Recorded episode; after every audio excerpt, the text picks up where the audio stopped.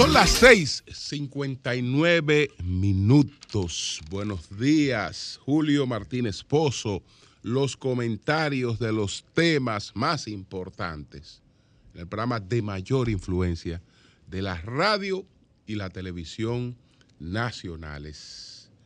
Señores, hoy a las 8 de la mañana presentamos la encuesta RD Elige, una encuesta que ha tenido un gran impacto en el mercado electoral dominicano por las novedades que ha introducido esta, esta encuesta, por su, su consistencia eh, y además por el, el, tamaño, el tamaño de su, de su muestra, eh, tomando en cuenta desde luego todos los rigores que le dan carácter científico a una, a una encuesta. Entonces, señores, RD elige.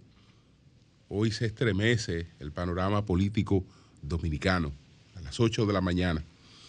Entonces, bueno, y eh, haremos un enfoque previo, encuesta RD elige, en un momento de redefinición del panorama político. Tenemos también eh, el diario libre con nuevos gestores. El diario libre con nuevos gestores. Entonces, ganar las elecciones en España no equivale a ganar el poder. Esa es la situación con relación al proceso en España. Ganar elecciones no es igual en España a ganar el poder. Para nada es igual a, a ganar el poder. Entonces, vamos a entrar de inmediato en, en materia. Vamos a entrar en materia, eh, empezando por RD Elige, que la presentamos en el día de hoy. El levantamiento que vamos a presentar en el día de hoy corresponde al mes de julio. Tengo entendido que del 20 al 23 de julio es la, la muestra que vamos a presentar en el día de hoy. Y eh, tenemos que está basada en cerca de 5 mil entrevistas. No llegan a 5 mil, 4 mil, 800 y algo entrevistas que se van a presentar en el día de hoy. Como siempre, eh, un índice de confianza de 1,25%, un, un margen de error de más 1 punto, más 3.1 es el margen de error de esta, esta encuesta RDLI. Esta muestra es tan importante como las anteriores, pero tiene de particular el momento en el que se presenta, que es un momento donde eh, ya se va advirtiendo eh, cierta redefinición en el panorama político. Las cosas van tomando con más eh, firmeza eh, sus horizontes. Y eh, ya entramos en una etapa, ya entramos en una etapa en la que los acontecimientos pueden crear variaciones con, con una mayor proximidad. Tenemos el gran desafío de las elecciones municipales. Esas elecciones municipales son en febrero, pero está la particularidad de que los meses para hacer campaña eh, para buscar un posicionamiento firme no son muchos. No son muchos porque entre febrero, entre febrero y esta, esta etapa en la que nos encontramos, eh, pues media un periodo de vacaciones navideñas y una ambientación navideña que obliga a una variación en la agenda. Entonces, por eso eh, muchos partidos eh, quisieran eh, definir sus temas con anterioridad y, tratar de que sus candidatos avancen lo, lo, que sea, digamos, más, más posible dentro de las circunstancias en las que las que nos encontramos. Hay una incógnita, hay una indefinición porque en el en la capital, en la capital, todo está pendiente de que eh, Carolina tome una decisión, la actual alcaldesa. Pero eso no solo tiene impacto en el PRM, eso tiene impacto en el PLD y tiene impacto en la Fuerza del Pueblo. Entonces, eh, la decisión de Carolina o la, eh, eh, es, es, es importante. Es negativo, sobre todo para los partidos que se van a enfrentar al PRM, que ella haya dilatado esa, esa decisión que permitirá a los partidos saber a qué atenerse. Si ustedes me preguntan qué va a pasar por las últimas señales que he estado viendo, yo que les había asegurado que Carolina no iba porque la situación en su entorno era radical en ese sentido o parecía ser radical en ese sentido, hoy estoy viendo pasos distintos. Esa actividad que nosotros habíamos anunciado aquí, que iba a encabezar Carolina Mejía para eh, anunciar formalmente que no iba y que iba a encabezar la campaña del candidato que escogiera su partido, se transformó en otra cosa. Eso se transformó en otra cosa. Entonces, eh, hoy, hoy hay, hay una situación que hace notar, hace notar, hacen notar cambios, hacen notar cambios en ella. Eh, porque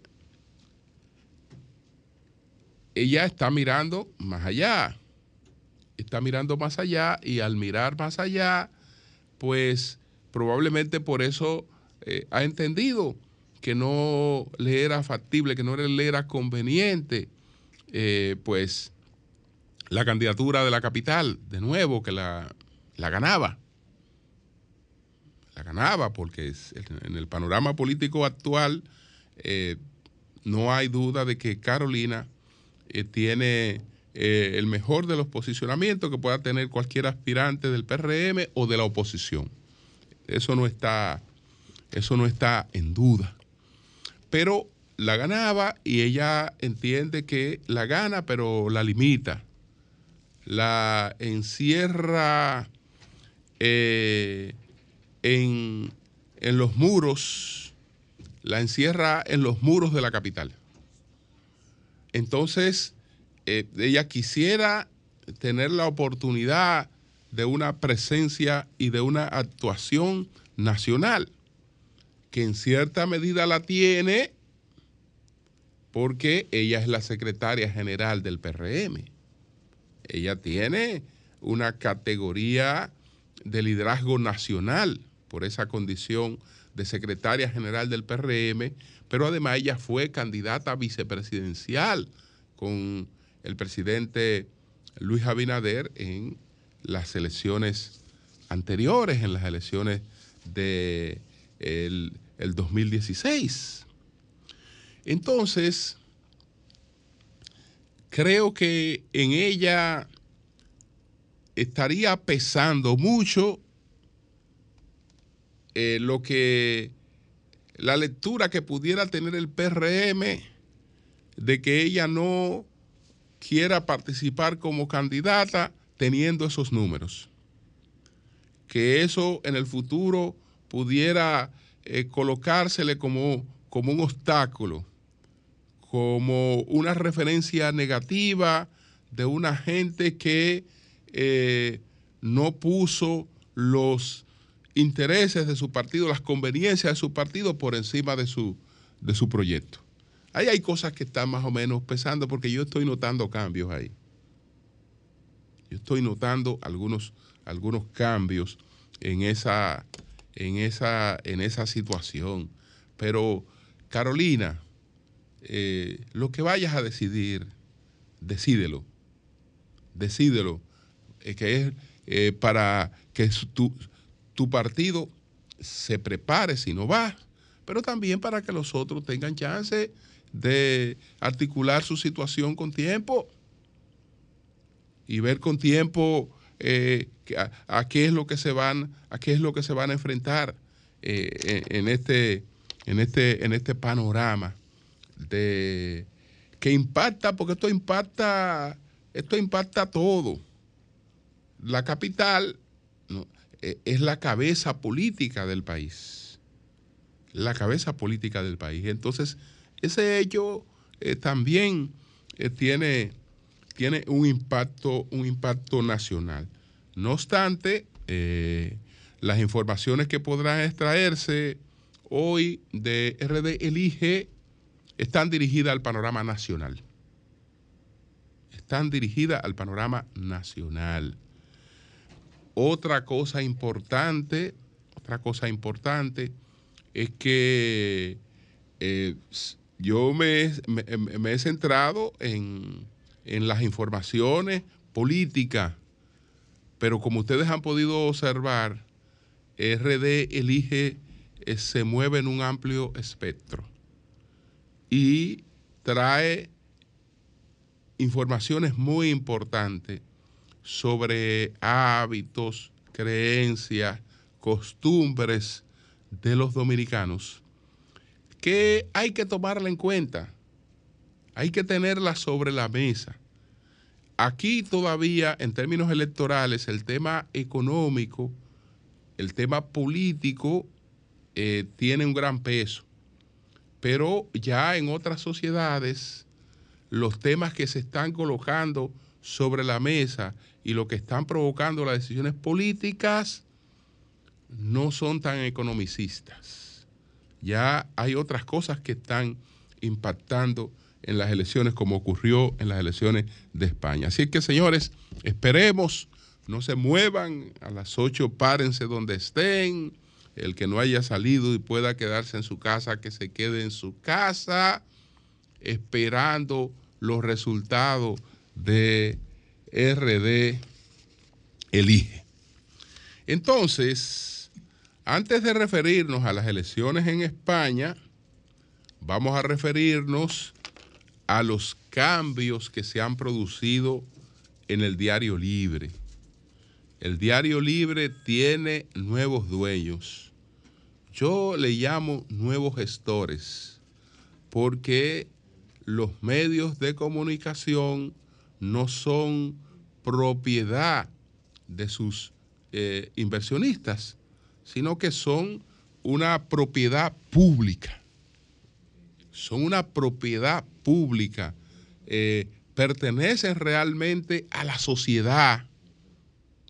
Pertenecen a la sociedad. Entonces, eh, son, son gestados por sectores que saben de lo que eso representa en términos de aporte eh, para una sociedad, una sociedad democrática. Y desde luego que como todo, como todo en la vida, eh, eh, también ejercen representación, ejercen representación. Pero en todo esto hay algo importante. La información se esperaba, la oficialización de lo que ocurrió en el Diario Libre el pasado viernes se esperaba. De hecho, Marilena aquí lo adelantó, eh, dijo eh, que se había producido la, compra del Diario Libre por parte del grupo Rainieri y dijo cómo iban eh, a, a manejarse las cosas.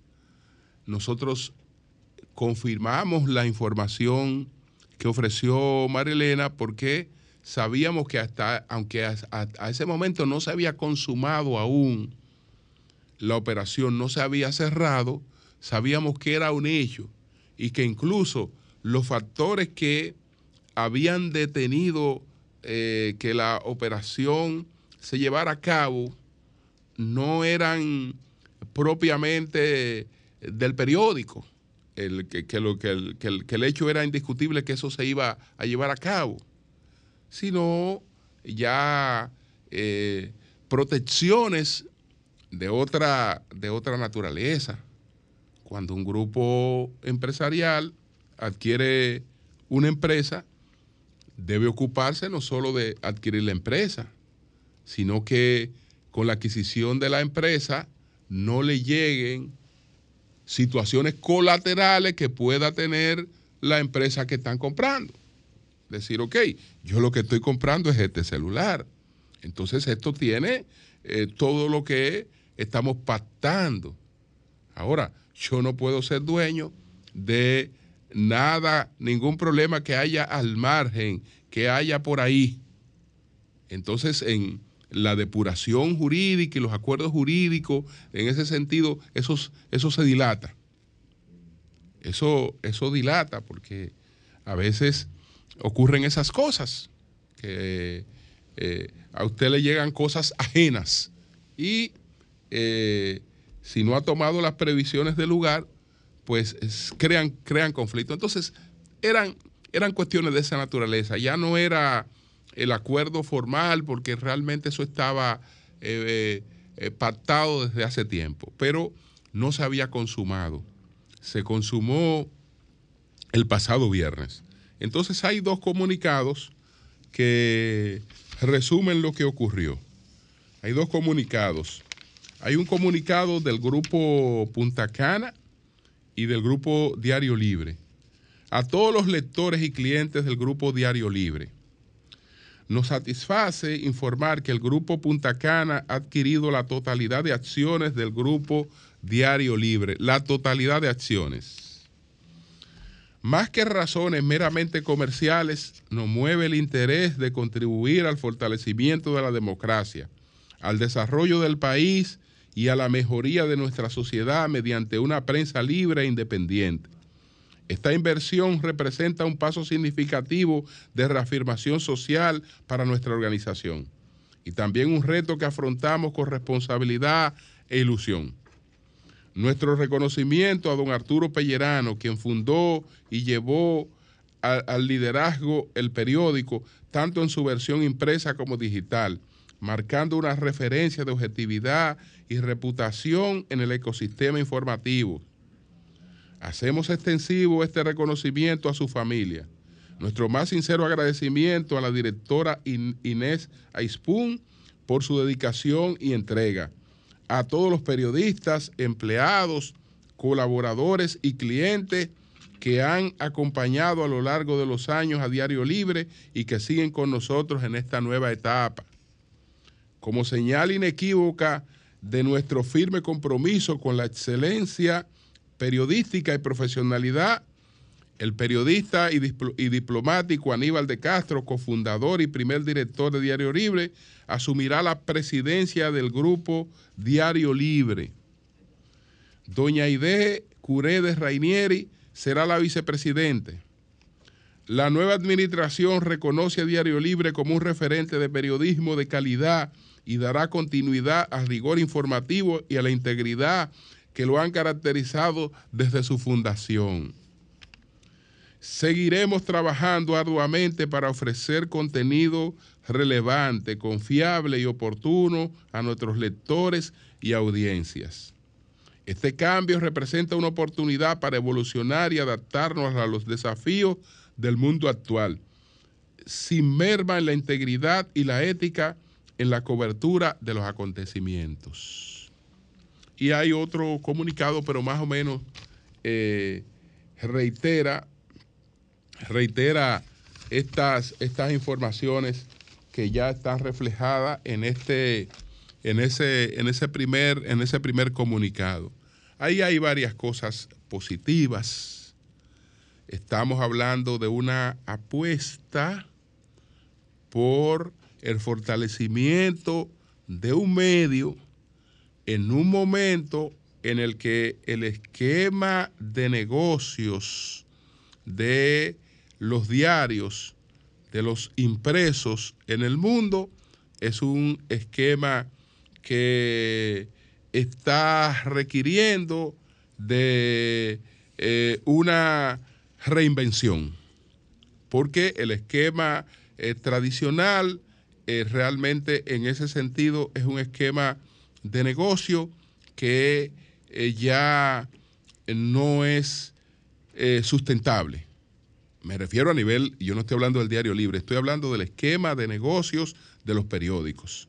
Justamente sobre ese tema versó una conferencia reciente en la que tuvimos oportunidad de, participar en la República Dominicana, eh, que la convocó el defensor del pueblo y eh, el invitado fue don Javier Moreno eh, que entre otras cosas dirigió varias veces el periódico El País de España.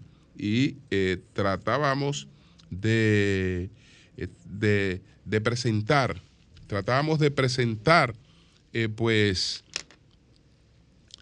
la, él trató de presentar cuál era, él, presentó el panorama del, de, de, este, de, este, esquema de negocio y cómo esto ha ido variando y, y hoy requiere realmente un, relanzamiento. Entonces, en un momento como ese, que un grupo importantísimo de la República Dominicana, eh, pues, eh, apueste porque un medio como este se, se, se fortalezca, eso, eso, eso, es, eso, es, eso, eso hay que valorarlo. Eso hay que valorarlo. Entonces, ¿quién apuesta a que un medio como este se fortalezca? Bueno, un grupo que tiene sus inversiones en la República Dominicana y que no tiene de otra que no sea apostar al crecimiento, a la estabilidad y a la prosperidad de la República Dominicana. Porque eh, es un grupo que vive de una marca que ellos mismos han creado, pero en la base de esa marca está el país. Y el país tiene que estar bien para que todo lo que opera en él esté bien. Entonces, eso, desde luego, que es, es, una, es una garantía. El hecho también de que una figura como Aníbal de Castro, eh, pues, vuelva a, con su influencia, con su liderazgo, yo creo que es una cuestión eh, que también es otro, otro aporte. Eh, Aníbal no va a estar en la conducción del medio. El medio lo seguirá dirigiendo Inés Aispun, pero Aníbal será el presidente del consejo editorial. Entonces este grupo con esto separa una cosa de la otra. Ellos eh, seguirán en las actividades en las que han sido exitosos y manejando sus actividades para todo lo que tenga que ver con la responsabilidad y el consejo editorial del periódico, entonces ya sabemos que ahí está la figura de Aníbal de Castro. Ahí está Aníbal de Castro. Entonces, eh, yo creo que esto, esto, es, esto es importante. Saludamos que el diario libre con este paso se fortalece. Se fortalece y que siga eh, con lo que ha representado. El Diario Libre es el último modelo de éxito que hemos tenido en eh, los diarios impresos. Ha sido un modelo realmente muy exitoso. Enfrenta hoy los desafíos que enfrenta todo el modelo, pero eh, siempre estamos eh, expuestos a desafíos y a reinvenciones y a, y a buscar siempre forma de hacer nuestros aportes. Así es que saludamos todo lo que ha ocurrido en el Diario Libre. Ha sido positivo. Eso es un paso positivo. Señores, miren, las elecciones en España. Las elecciones en España. ¿Qué pasó en España? Que las elecciones la ganó el Partido Popular. Ahora, eso no significa que el Partido Popular haya ganado el gobierno. Incluso España está ante la posibilidad de eh, producir un tranque y si hay un tranque no hay de otra que la convocatoria a nuevas elecciones. Y ya ha pasado otras veces que en España eh, se han tenido que convocar varias elecciones para eh, que se pueda eh, constituir un gobierno. Este es el esquema, este es el esquema del parlamentarismo que el que Charles Lois Secondat, el, el, el varón de la Brede y de Montesquieu, interpretó con algunas distorsiones en el espíritu de las leyes. Y entonces esas distorsiones fueron eh, copiadas en gran medida por Estados Unidos. Y por eso Estados Unidos no tiene el mismo modelo que vemos en España, que era la base del modelo eh, inglés. Era la base del modelo inglés. ¿En qué consiste, a qué cosas responde el parlamentarismo? El parlamentarismo responde una de las preocupaciones que tuvieron los creadores de la democracia.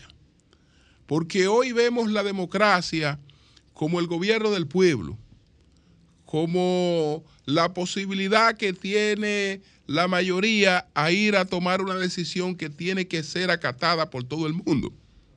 Pero los creadores de la democracia nunca pensaron en eso y no querían eso. No querían eso, porque eso para ellos eh, no era otra cosa que una dictadura, una dictadura de la mayoría. Entonces, con el sistema parlamentario inglés, que repito, Montesquieu, y ahora lo que se plantea era que Montesquieu no hablaba inglés, Montesquieu era francés, no hablaba inglés, y eh, cuando visitó el Reino Unido, cuando visitó Inglaterra, eh, parece que algunas cosas eh, no, la, no las tomó o si las tomó quiso readaptarlas quiso pero ese modelo, ese modelo tiene una orientación básica. El modelo parlamentario está orientado hacer elecciones en las que una mayoría no se imponga, sino a que, una, a que la mayoría se eh, construya por el consenso entre muchas minorías y que eso sea lo que dé la definición. Es decir, ese modelo está hecho para que nadie que tenga una mayoría determinada por sí solo pueda imponerse, sino que tenga que compartirla, porque si es solamente con su mayoría, usted gana, pues usted no va a gobernar. Usted no va a gobernar.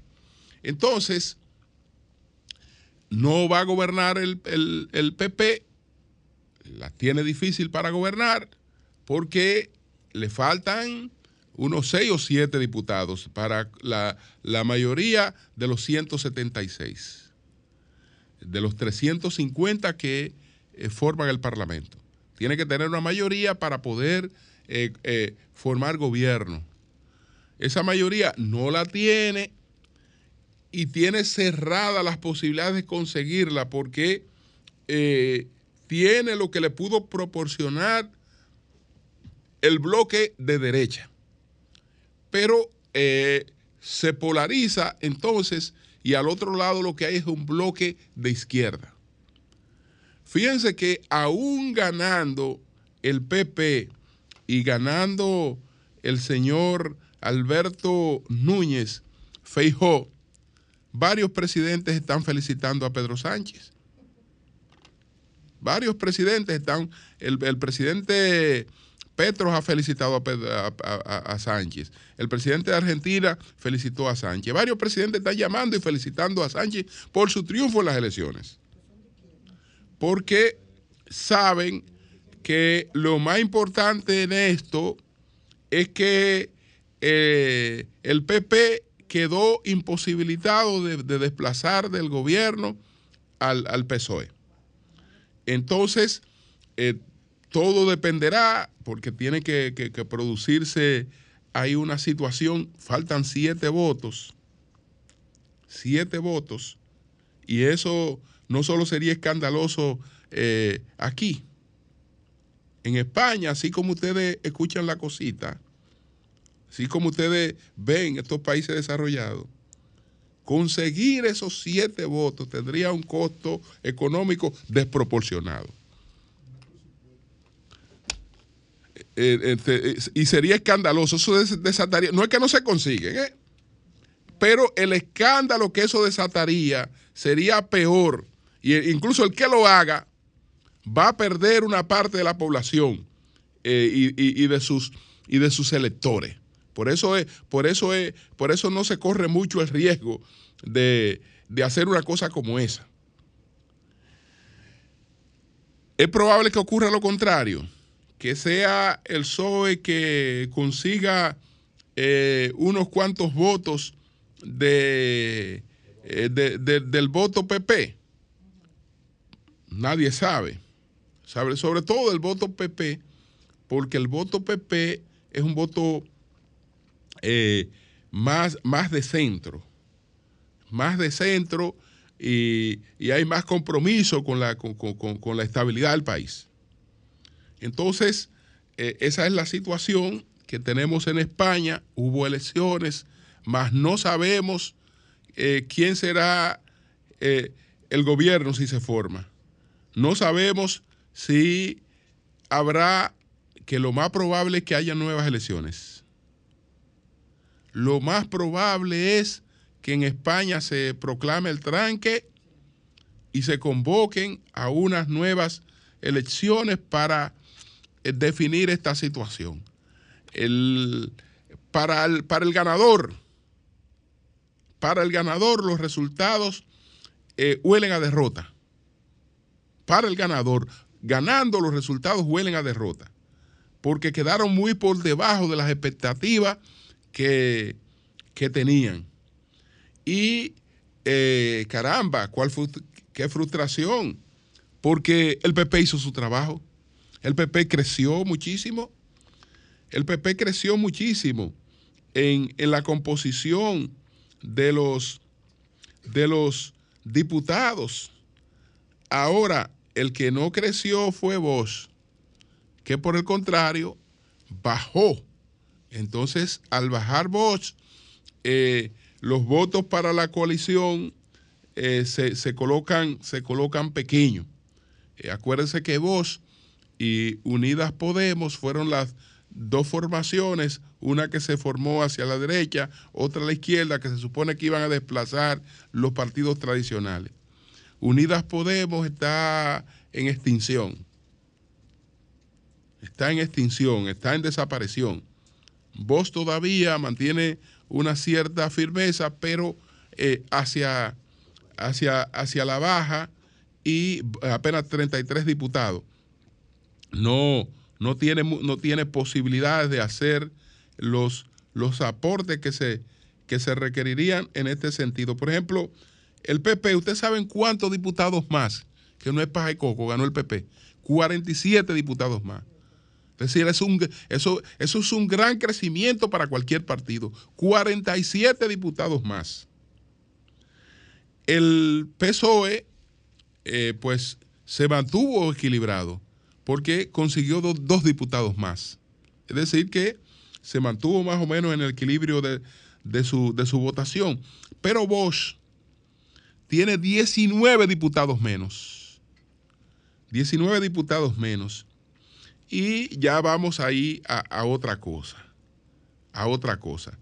Que hay un término que se usa en Europa, que se usa fuera de aquí, que aquí parecería una redundancia. Cuando se habla de un Congreso legislativo.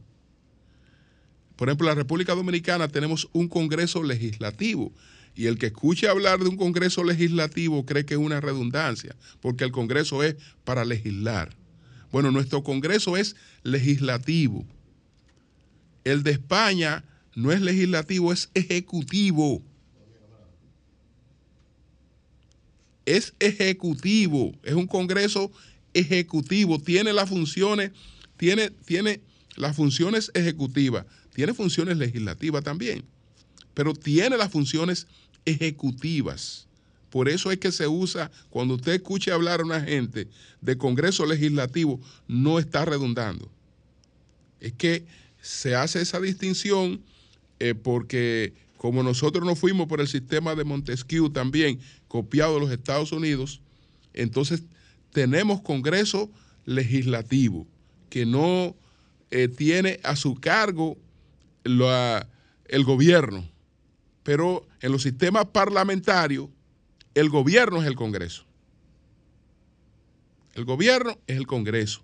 Entonces, eso es lo que pasa en España, eso es lo que pasa en esa democracia, que se gana, pero se gana para obligarte a consensuar, para obligarte a buscar una mayoría real, para que tú no te impongas como tú quieres, sino que siempre tenga que consensuar con distintos sectores de la sociedad. Cambio y fuera.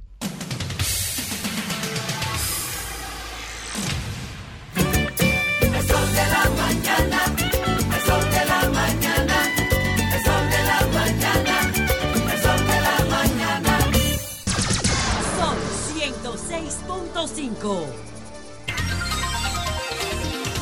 Bueno, señores, nuestras condolencias a Carlos José Martí, a toda su familia, el Grupo Martí, por el fallecimiento de la señora Eloísa Besonias. Su madre. La madre de, de Carlos José Martí.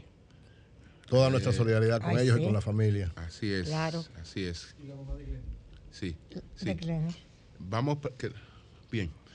Bueno, señores, vamos a continuar. Vamos a continuar. También murió la mamá de Glenis. Por favor, nos consiguen el nombre para darlo. Sí. Toda nuestra Sí, sí, solidaridad toda. con Glenis también, nuestra compañera de trabajo aquí. Así es. Glendy, Glendy, Glendy. de Glendy. Son las 7:42 minutos. A las 8 tenemos RD Elige. Sí. Entonces vamos a ir avanzando. Buenos días, doña Consuelo. Muchas gracias, don Julio. Bueno, yo creo que esa explicación que usted dio sobre España es más que importante.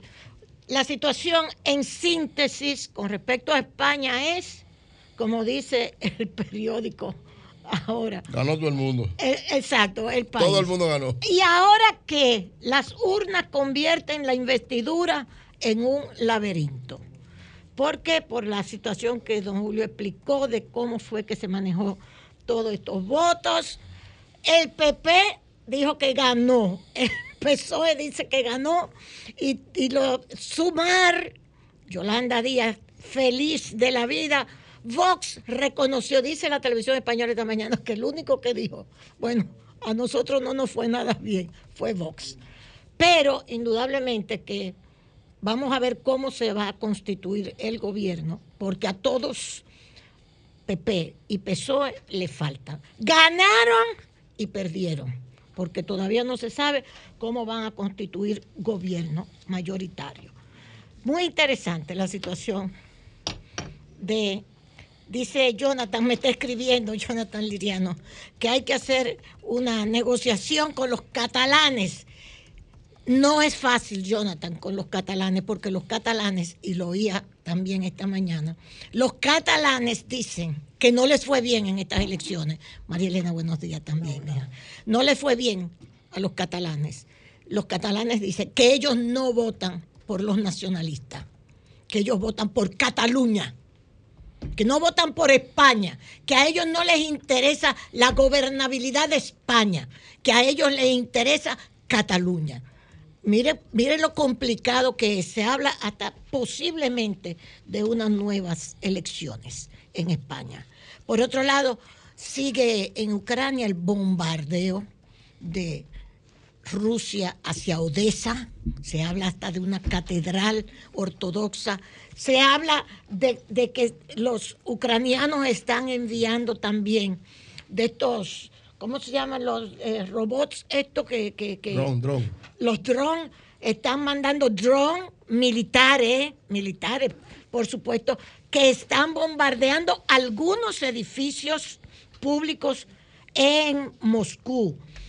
La cosa está, sigue la situación de los granos, del despacho de los granos por parte de Ucrania, esta situación que los rusos bombardearon los graneros y ya, ya, con decirle que ya el trigo subió, empezando por ahí, ya el trigo subió de precio y no se ha llegado a ningún acuerdo.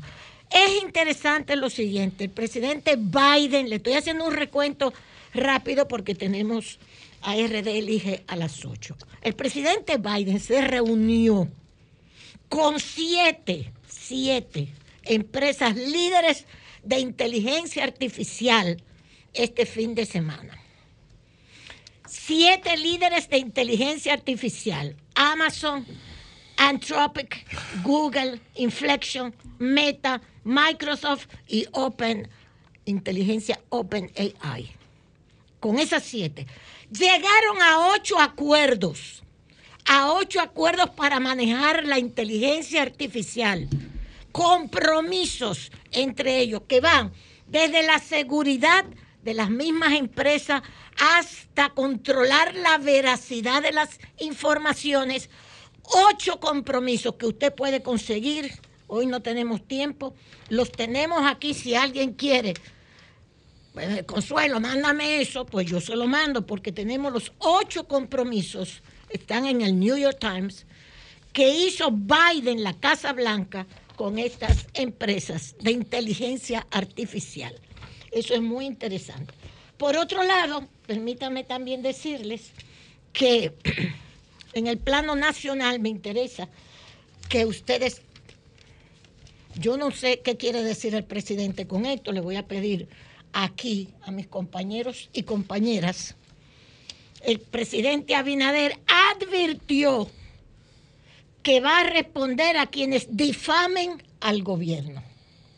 Unas declaraciones que salen en la prensa y no sé qué querrá decir el presidente, porque difamar, para difamar tú tienes que decir mentiras y puedes ser sometido, ¿verdad? A la justicia, Claro, si es difamación. claro. Entonces habría, dice el presidente, la primera del listín, dice, por cada mentira les diré tres verdades. Abinader responde a la oposición. Y adentro dice que advierte que va a responder a quienes difamen al gobierno. Si yo digo entonces, María Elena, no te pongas a hablar de, de los medicamentos y que porque- y si te acusan de, de difamación. Eso no es verdad, María Elena está difamando. No, si uno se basa en datos y hechos. Lo que Eso eso, es lo que yo significa, esa declaración del presidente, que se está calentando la, la campaña electoral y punto. Sí, pero eso es peligroso. El presidente tiene que tener cuidado el darle el calificativo de, de difamación. difamación, porque hacer oposición es democracia. Sí, hay diferentes puntos de vista. Que es diferente a la difamación. ¿eh? Cuando ellos estaban en la oposición, acababan con las visitas sorpresas. Para muchos, la visita sorpresa permitió a muchísimos microempresarios, inclusive agricultores que no se habían organizado, acceder a préstamos cumplir con el pago de estos y seguir progresando y ayudando a que luego a otros también se les hiciera lo mismo a nivel nacional. Entonces son dos Sí, enfoques yo- diferentes sobre un sí, mismo yo tema. creo que el presidente debe aclarar muy bien, porque no podemos estar frente a una situación ambigua, que no se entienda, porque difamar es difamar y puede ser sometido a la justicia quien difame, en los medios de comunicación o no. Perfecto. Pero decir que advierte que va a responder y va a calificar de difamación lo que diga la oposición o alguien que se oponga. No sé. Presidente, tenga cuidado, por favor. Y el asesor de Donald Guerrero sale en una nota muy escueta este fin de semana. El ex legislador republicano Connie Mack defendió el derecho de Donald Guerrero de contratar sus servicios de asesoría para proteger sus intereses y asegurar el cumplimiento del debido proceso en la investigación que se le sigue en el país en el caso Calamar. Como residente permanente legal y hombre de negocios exitoso, con una reputación impecable en los Estados Unidos, es su derecho buscar asesoría y asegurarse, dice este señor, de que la administración de Biden esté al tanto de las circunstancias que rodean el patrón de violaciones de derechos humanos en su caso. O sea, está presentando como un ciudadano norteamericano, también que lo es, y que le están violando sus derechos humanos, dice este señor, expresó Mac a través de un breve comunicado.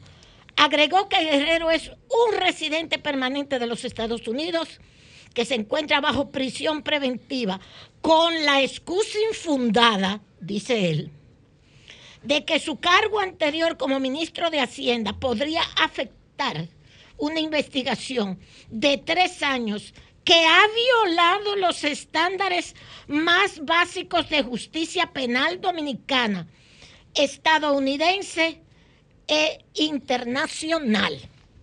Julio habló, habló, hablaron, porque atrás de este señor está el sistema de justicia norteamericano. Y Donald es norteamericano también. O sea, esto no es un chiste, esto que está haciendo este señor.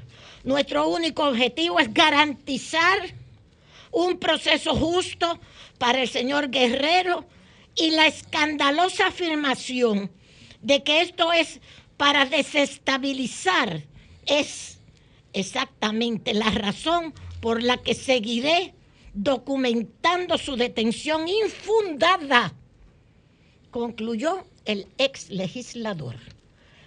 ¿Oíste, Jenny Berenice y Wilson Camaño? ¿Con quién se van a fajar Camacho, ahora? Camacho. Ah, perdón, ¿cómo que se llama? Camacho. No, Camacho. No Camaño, no. Ah, no, perdón, Camacho. No, yo dije Camacho. Usted dijo Camaño, pero no, no, es Camacho. ¿Cómo voy a decir Camaño? Dije Ah, Camaño. sí, dijiste Camaño. Camacho. Dese en el pecho y diga, perdón. Dios perdóname, Dios perdóname, Dios perdóname. ¿Ok? Ok. Y Haití en riesgo de gran hambruna. Este es el titular del listín diario de este fin de semana, sábado, si nosotros no lo sabremos. Gracias, Julio. Bien, señores, nosotros hoy, hoy tenemos, hoy tenemos RD Elige, cuando nosotros regresemos de esta, de la, de la pausa. Pero vam- vamos a, vamos a continuar avanzando para eh, que cuando después terminemos con RD Elige ya tengamos una parte de la agenda avanzada. Buenos días, Marilena, adelante. Buen día, Julio. Muy buenos días a todos. ¿Cuál será la posición de la Procuraduría General de la República ante la denuncia hecha por la periodista Nuria Piera en su programa de investigación de esta semana? Una barbería, Santana Barber Shop, eh, propiedad de Edwin Santana, que funciona en Herrera, también hay otra en Santiago y en Sosúa, pero tiene un servicio extra. ¿En qué consiste?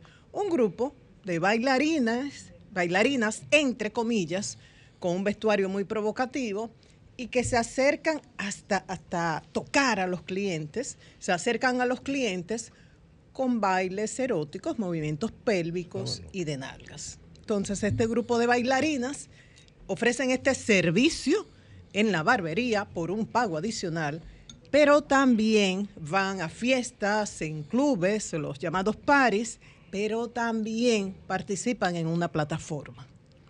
Con el agravante de que hay envueltos menores de edad. Tanto a nivel del grupo de bailarinas, eh, hay una que le ofreció el testimonio, Nuria presentó el testimonio en el programa, esta bailarina comenzó a trabajar cuando tenía 17 años, menor de edad en este país, y ha continuado. Pero también menores de edad como clientes. Nuria presentó el video de un niñito. O sea, no estamos hablando de que el padre o la madre o el tutor llevó a ese niño a una barbería infantil, no. Llevó a ese niño que está con su capa a un lugar viendo estos bailes. Con el agravante también de que está muy próximo a dos centros educativos. Pero Edwin dice que no, que no hay ningún problema que cuando esos estudiantes pasan por ahí, él les dice, ¿hicieron la tarea? Y si ellos responden que sí, él les da dinero. O sea, para él eso no es un problema. Otro agravante, según Edwin, la Junta de Vecinos se quejó, ya el negocio tiene cerca de siete años y en su perfil en Instagram tiene 1.3 eh, de seguidores y según él la Junta de Vecinos protestó. Eh, la Fiscalía lo mandó a buscar y según Edwin, el propietario, llegaron a una, a una solución. ¿Y qué era? Que cubriera la, la pared frontal, el cristal, para que desde afuera no se viera lo que estaba pasando dentro. Él dice que todo esto, Edwin dice, yo no vendo mujeres. Esto ocurrió porque yo contraté unas chicas para que le dieran facial como un servicio extra a los clientes y de repente una de ellas de manera muy espontánea comenzó a bailar Dice Edwin que él mandó a detenerla, pero que el cliente le, dije, le dijo, no, no, déjala, déjala, que muchos de los que venimos acá estamos divorciados y necesitamos eso, y que ahí comenzó la historia. Dice Nuria, es un disfraz de proxenetismo más explotación sexual. Dice la abogada Gildalina Tatembrache, igual, hay proxenetismo y tal vez trata. Y dice, tiene actuar la Procuraduría especializada en esta materia.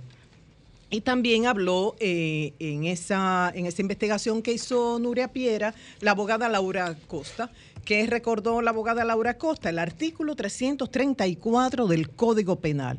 Será considerado proxeneta aquel o aquella persona que de cualquier manera ayuda, de cualquier manera ayuda, asista a encubrir personas, hombres o mujeres, con miras a la prostitución o al reclutamiento de personas para fines de explotación sexual. Y dice, el que recibe beneficios de la prostitución, el que contrate, entreno, mantenga, aún con su consentimiento, una persona, hombre o mujer, aún mayor de edad, con miras a la prostitución, le entrega la prostitución o al desenfreno y relajación de las costumbres. Entonces es importante, Nuria hizo un excelente trabajo, incluyó desde la opinión de una psicóloga de lo que representa exponer a un niño un niño de 5, 6, 7 años a esas escenas, las distorsiones que puede provocar en este niño y la opinión de las abogadas. Él hizo una amplia entrevista al propietario que está muy orgulloso de su empresa próspera y de cómo pone a ganar ese dinero. Nuria presentó casos también de vehículos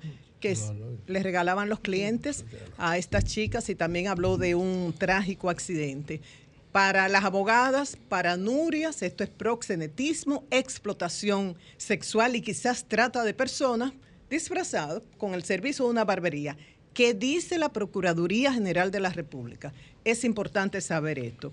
Y como estamos cortos de tiempo, termino con una declaración de José Ignacio Paliza. José Ignacio Paliza se sorprende y dice, pero ¿cómo es que la oposición se opone a la transparencia. ¿Cómo es posible? Oigan lo que dice el presidente del PRM. Jamás pensé que la oposición tuviera problemas con la transparencia. Cabe preguntarse o preguntarles, ¿qué daño le hace al país la transparencia? Eso dice Paliza. Y dice además, exhortó a la fuerza del pueblo y al PLD a hacer lo mismo que ellos, a someter a, sus candidatos a diferentes filtros en lugar de oponerse de manera casi sospechosa ah. a la depuración de la política. Entonces, no es solamente a Paliza, no es solamente la oposición que ha protestado Ay, por eso. mío. Muchos sectores, inclusive gente que no tiene que ver con la política, protesta por eso. Que se someta a filtros, claro que sí, filtros locales, ahí está la Procuraduría, la Policía Nacional, está la DNCD, está el DNI, y también a nivel internacional. DEA. Ajá, a eso iba. Claro. A nivel internacional, el país no puede hacer esa gestión directamente con la DEA, con la Interpol y otros organismos. ¿Por qué darle un poder a otro país, en este caso Estados Unidos, que fue el mencionado, a incidir en la política local? Entonces uno habla de la Embajada de Estados Unidos. Se oye muy institucional. Perdónenme, estadounidenses, hablo de ustedes porque es el caso, ¿no? Pero esto pasaría con la Embajada de República Dominicana y con la Embajada que sea. Cuando uno habla de que pasa por el filtro a nivel institucional, bien, perfecto. Pero esto tiene un nombre y un apellido. Hay una persona que va a ver esta, esta lista. Y si esa persona está molesta porque un empresario estadounidense, su rol es defender los intereses de su país, fue afectado por alguien local que ahora aspira a ser candidato a una posición específica, podrá mantener la objetividad, la neutralidad. Y si esa persona que tiene que depurar esa lista se siente afectada también porque su compañero, su compañera, quien sea, según él fue discriminado, que en un momento dado no lo dejaran entrar a un lugar por el código de vestimenta, pero él argumenta que es por discriminación Paliza estaba racial. con la invasión yanqui del 1965 o no había nacido. ¿Cómo fue quién? Paliza. Paliza, No, Paliza, usted creo- estaba con la no, invasión yanqui no. del 65 o usted no había nacido. O, o Peñagón Oh, estaba. y a Peña estaba. Ah, Paliza Peña sí. Del lado de 80. nosotros, de los En contra de eso. En contra de eso, Paliza. Respeta eso siquiera, carajo. Entonces, Paliza, sí a los filtros. De hecho, recuerde y agradezco mucho tu respuesta y la del señor presidente, que en uno de esos almuerzos que se hicieron en Palacio, yo preguntaba precisamente, no hay manera de evitar que se filtren gente del narcotráfico a, a presentarse como candidato, con todo lo que eso implica. Y ustedes me explicaron las dificultades que había pa- para depurar eso. Sí, busquen maneras creativas, pero no involucren a otros países por aquello de la soberanía Carajo. nacional. Por favor, con esto concluyo, Vergüenza. Julio. Bien, señores, entonces eh, nuestra solidaridad eh, con Glendy, su Ay, sí. madre. Cándida doña Medrano. Cándida Félix. Medrano Félix. Sí. De- la madre de Glendy Santana, pues que ha fallecido también. Así es que sentimos nuestra, mucho. nuestra solidaridad. Señores, ya está con nosotros Sergio Zaragoza, director de RD Elige, eh, director ejecutivo de investigaciones digitales. Eh, está con nosotros para eh, presentar el levantamiento de RD Elige del 20 al 23 de julio. Cha, cha, chan, chan. Así es Como que- dijo Televisores. Ah. Para todo el papá. mundo. Cha, cha, chan, chan. Cambio y fuera. Sol 106.5. Señores, son las 8 o 9 minutos. Con nosotros está Sergio Zaragoza, director de, de RD Elige. Él es director ejecutivo de em, investigaciones digitales que eh, presenta RD Elige en acuerdo con RCC Media. Hoy estamos cumpliendo el primer año de la presentación de RD Elige. Hoy estamos presentando pues el levantamiento, el noveno levantamiento, la novena entrega de RD Elige que se desarrolló entre el 20 al, al 23 de julio. Y eh, ya veremos todas las informaciones interesantes que trae este, este levantamiento.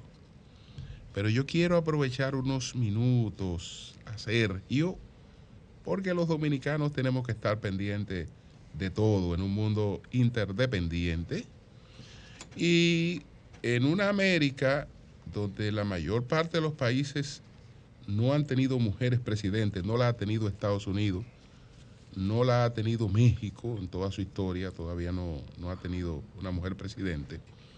eh, se pensaba en la posibilidad de que una mujer fuera presidenta de, de México, porque esa mujer está apoyada por, por López Obrador, que es la señora Cla- Claudia Chembao, que está apoyada por López Obrador y va a competir en lo interno con otro candidato que pudiera tal vez ganarle, que es el señor Marcelo Ebrard. Pero de la nada, yo digo que de la nada, porque pa- para sorpresa de lo que no le damos seguimiento a eso, aparece otra dama y esa dama se ha convertido en un fenómeno electoral que eh, pudiera dar una gran sorpresa y pudiera producir una gran variación en México. Entonces quisiera que eh, nos hablara un poquito de lo que está ocurriendo en México en ese sentido.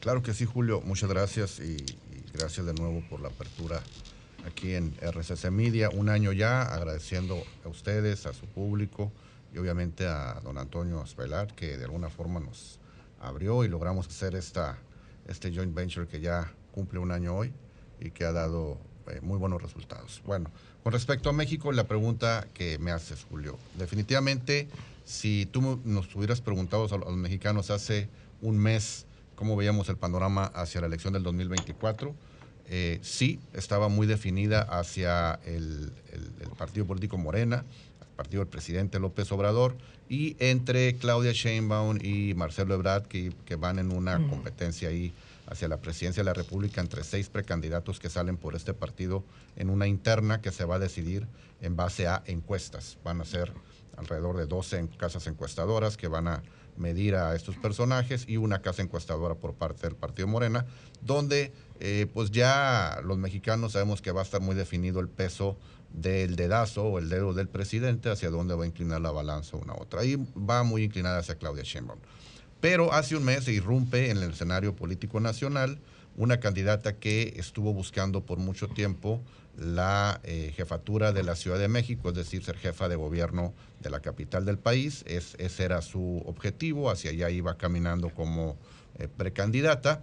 Y eh, pues bueno, la convencieron o fue convencida a raíz de que el propio presidente, en una orden judicial que emitieron para ella, un amparo que emitieron para poder entrar a la mañanera del presidente, que es este programa donde el presidente López Obrador todos los días presenta, eh, se presenta ante, ante periodistas y Sí. responde preguntas.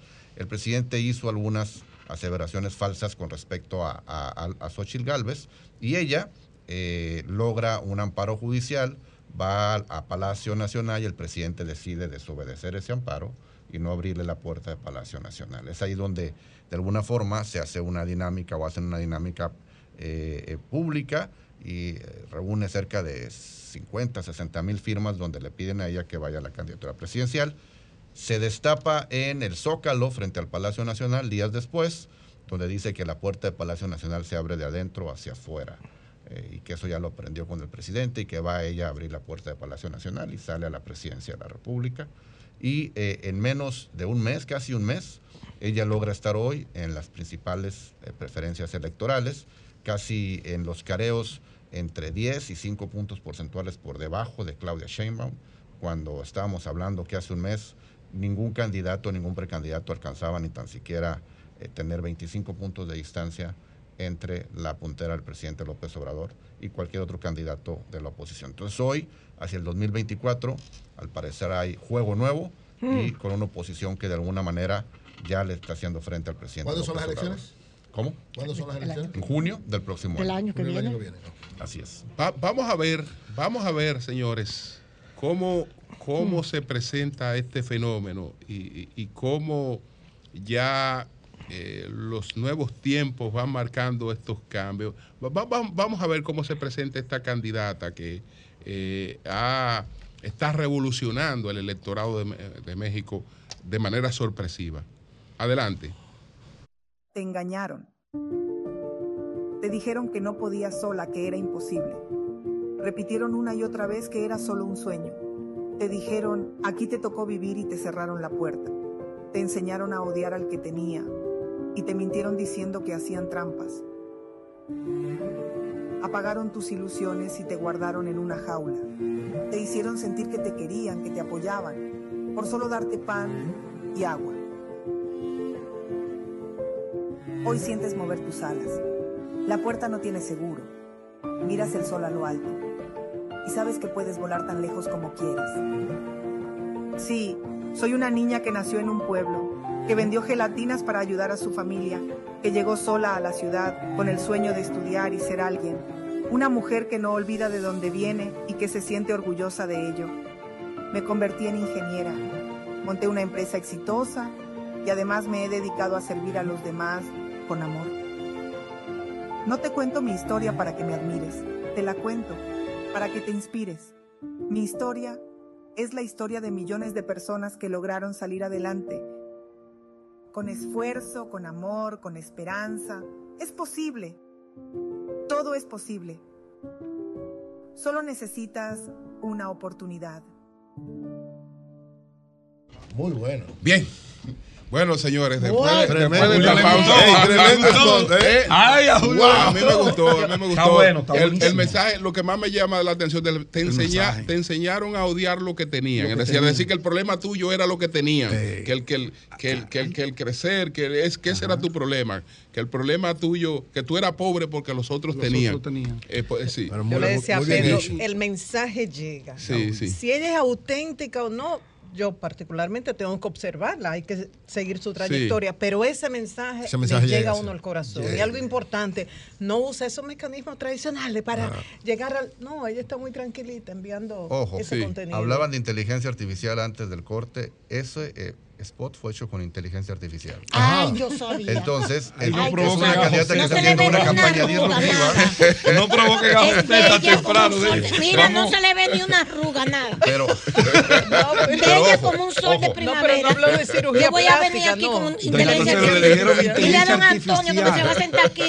la inteligencia artificial para que me saque todas las arrugas. Es bella.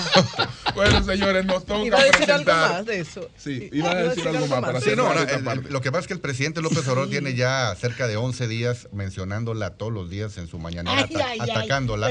y ante, ante cada ataque ha tenido una respuesta como esta, donde incluso hay un ataque de la, de la candidata Claudia Sheinbaum, donde le dice, es que no cualquier mujer puede ser presidenta de la República. Ay. Y ella le contesta, bueno, mañana puedes decir lo que quieras, me puedes decir que estoy fea, que estoy gorda, que eso, pero no me digas que no puedo. Así. Con la misma, No con la el misma eh, eh, mensaje más o menos con inteligencia artificial. O sea, increíble cómo a la, la ¿Cuál es el tecnología permite contestar rápido. ¿ah? ¿Cuál es el partido de ella? Ella está eh, por el PAN, por el Partido de Acción Nacional, es senadora por el PAN, Ah, sí. eh, el partido de derecha, pero Sí. ojo, es- ella es más centro izquierda, es más hacia, más hacia el centro. Oye, y- empresaria. con tendencia izquierda, Es empresaria. empresaria, claro. una, una mujer con mucha trayectoria, mujer indígena, de raíces indígenas. Ay, papá. Entonces México puede ser que tenga la primera mujer presidenta y eh, que pertenece a un grupo étnico. Ay, yo le voy a Bueno, pues. El mensaje está Gracias. Eury. República Dominicana. Bueno, Wow. va- vamos, señores. Y República Eury, Dominicana perdiéndose de Margarita. Bueno, señores, Sergio Zaragoza, Ah, vamos a presentar, señores, los resultados de la novena entrega de RD Elige. Este levantamiento que se hizo del 20 al 23 de julio. Empezamos eh, explicando ¿no? todo lo que tiene que ver con la muestra y eh, evaluando eh, los principales problemas del país, evaluando eh, algunas tradiciones, costumbres, visiones que tiene el dominicano frente a cosas sencillas, pero que reflejan su forma de, de pensar. Adelante, Sergio. Gracias, Julio. Efectivamente, eh, la fecha de levantamiento fue del 20 al 23 de julio, con un eh, tamaño de muestra de 4.840 dominicanos y un margen de error del 3.1%, es decir, es de las encuestas con mayor cantidad de muestreo en el país. Y pues eh, comenzamos básicamente con las preguntas generales, donde viene una pregunta muy interesante. Bueno, siempre preguntamos con respecto a la ansiedad mental, la cuestión del problema de salud mental, si ha sufrido el dominicano algún tipo de ansiedad, pánico, depresión, estrés excesivo. El 25% de los entrevistados dicen que así fue, que sí han tenido algún problema de salud mental. Eh, la otra pregunta, en ese mismo término, que es una pregunta donde preguntamos si comparando el actual gobierno del presidente Abinader con el gobierno del expresidente Danilo Medina, ¿cuál considera que es mejor? El 55.9% de los entrevistados consideran que el gobierno de Luis Abinader es mejor, contra el 44.1 que consideran que el gobierno de Danilo Medina es mejor. Es decir, una diferencia de cerca de 10 puntos porcentuales, pero de nuevo marcado ahí la polarización en el segmento de los dominicanos en cuanto a los expresidentes. Hicimos dos preguntas sobre carreras universitarias y cuál considera que es la mejor universidad de República Dominicana. Eh, en cuanto a carrera universitaria, le preguntamos a los dominicanos cuál carrera le gustaría gustado o le hubiera gustado estudiar. Ingeniería con el 23.9, Derecho con 17.4, Medicina 13.6, Informática 10.2 y Negocios el 8.9. Mientras que otro tipo de carreras se conjuntan en el 26% de la población. En cuanto a las universidades, la eh, que se lleva prácticamente las preferencias es la Universidad Autónoma de Santo Domingo con el 57.3% eh, por ciento La de, UAS las la mejor. pres- de- de- de las- de las preferencias. En segundo lugar, muy por debajo, la pero competitiva, la Pontifici- Pontificia Universidad Católica Madre y Maestra con el 19.6. Le sigue UNIBE, ya muy rezagada, con 3.5, INTEC con 3.3, la UNPU con 1.6 y la APEC con punto .3. Un 14.4 prefieren otro tipo de universidad. Eh, preguntando un poco sobre la cultura y la música, en preguntas generales, considera que la música urbana es la causante de antivalores en República Dominicana. Vemos cómo las letras de estas canciones de alguna forma tienen un impacto obviamente en la cultura, en la forma de hablar y la forma de expresarse. El 65% de los entrevistados dicen que efectivamente sí, eh, eh, la música urbana es causante de los antivalores en la población hoy. Mientras que un 35% se defiende y dice, no, no, final- finalmente yo no me dejo influir por la música. Sobre la marcha, en preguntas generales, ¿qué opinión tiene usted acerca de la marcha del 8 de julio impulsada por el PLD? 58.9% de los entrevistados dice está bien, la oposición tiene derecho a manifestar su inconformidad. El 17.3 dice no me importa, no es algo que me afecte. El 15.2 dice está mal, solo se genera caos en las vialidades. Y un 8.6 no tuvo una opinión con respecto a esta pregunta. Con respecto a temas internacionales y bilaterales en este tema de Haití y República Dominicana, preguntamos qué tan urgente cree que usted que la SICA, que es el sistema de la integración centroamericana, respalde la resolución de la OEA para apoyar a Haití. El 77.1%, eh, muy sensibilizada la población ante este problema eh, migratorio de Haití, dice que sí, que es muy urgente que haga algo, mientras que el 22.9% está entre poco urgente y nada urgente. En cuanto a lo mismo, eh, ahora ya tratando de calificar a la autoridad, en este caso la autoridad migratoria ante la entrada de ilegales haitianos al territorio nacional, eh, ¿cómo califica eh, la población a la autoridad migratoria? Lo califica, la califica con una calificación muy baja de 37.3, estando 55.2 en el área de pésima y mala, 20.2 en buena y 24.6 solamente entre excelente y buena. Es decir, los dominicanos reprueban hoy a las autoridades migratorias de este país. Eh, en, preguntas sobre eh, generales también sobre la participación de los atletas dominicanos en los Juegos Centroamericanos, eh, cómo califican la participación de sus atletas. Los dominicanos ven muy bien, con un 87.1% de calificación la participación de los atletas dentro de los Juegos Centroamericanos del Caribe y San Salvador. En otra pregunta, ya en preguntas generales, ¿cómo acostumbra celebrar el Día del Padre?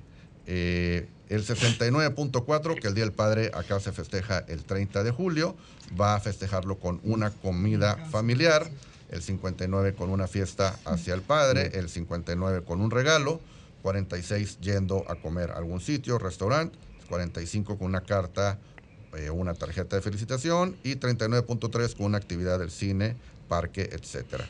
Eh, de nuevo, el tema de la celebración del Día del Padre, comparado con el Día de la Madre, en su momento hicimos una medición, obviamente el Día de la Madre es más festejado, no solamente en Dominicana, sino también en otros países como México. Eh, en, en, en preguntas generales sobre efemérides que se celebran en julio, preguntamos la opinión de distintos personajes históricos en el país. Eh, tenemos que, eh, Juan- eh, ¿cuál es la opinión que tiene sobre eh, Juan Pablo Duarte, eh, presidente independentista? El 77.2 lo califica como bien. Eh, María eh, Trinidad, Trinidad Trinidad Sánchez, eh, de la, la que- la que estuvo ahí encargada de la bandera nacional en su momento, la 73, bandera. con un posicionamiento de 73 en positivo. Eh, cuando hablamos de Emilio Prudhomme, eh, 71.3, muy bien calificado. Eh, Pedro, eh, el Ureña. filósofo Pedro Enríquez, eh, con una calificación, un posicionamiento de 55.6. Recordemos que el posicionamiento también tiene que indicar mucho con respecto al conocimiento que tiene es. y el tipo de opinión. Si hablamos de Concepción Bona, eh, 53.6, también encargada ahí del tema del independentista y el tema de la bandera nacional. Y por último, Ramón Marrero, escritor, Aristi. Oh, Aristi. 48 Qué eh, bueno. eh, de posicionamiento. Don Pedro Enrique Ureña es de los fundadores de la UNAM Es en correcto. México. ¿eh? Sí. Y se casó con una mexicana. Dicho sea de paso. Ah, mira, esa no la sabía. Sí, señor. sí. Bien. Eh, Argentina preguntando ya en el tema eh, con motivo del Día Internacional Libre de Bolsas de Plástico, que es el 3 de julio, preguntamos si usted ha reemplazado el uso de bolsas plásticas por bolsas ecológicas al realizar sus compras. En muchas partes del mundo ya las bolsas plásticas están prohibidas. Eh, acá en Dominicana solamente el 44.4% de la población ya tiene algún tipo de costumbre de utilizar una bolsa ecológica o reutilizable, mientras que el 55.6% no. Hay que recordar que ese tipo de prácticas ayuda en la ecología, ayuda a que se de alguna forma no haya contaminación y que no se eh, contaminen ríos y, mares con este tipo de material eh, que no es reciclable. El Día Mundial del Rock and Roll es el 13 de julio. A usted le gusta escuchar música de rock. El 72% de los dominicanos dice que no. Entonces tenemos un gustos musicales no tan variados. El rock acá no es muy bienvenido en. Dominicana. Eh, eh, el Día Internacional del Perro Callejero, el 27 de julio. ¿Alguna vez ha adoptado un perro callejero? El 61.8 dice que no. Solamente el 38.2% de los dominicanos prefieren la adopción de los perros. Eh, por último, en preguntas generales, eh, ¿cómo acostumbra celebrar el Día de la Amistad? Que el Día de la Amistad es el día 30 de julio, es el Día Internacional de la Amistad. El 68% de los dominicanos dice que sí, que se acostumbra a celebrar este día. Bien, señores, entonces, la novena entrega de RD Elige. Volvemos en breve. Cambio y fuera. Bacalao de mar. Ya tú lo sabes. Para tus comidas buenas, rápidas y a buen precio. Bacalao de mar. Porque solo tienes que destapar la lata y ya está listo. No tienes mucho tiempo. Bacalao de mar. Destapas la lata y ya está listo. Ya tú sabes. Para tus comidas buenas, rápidas y a buen precio. Bacalao de mar.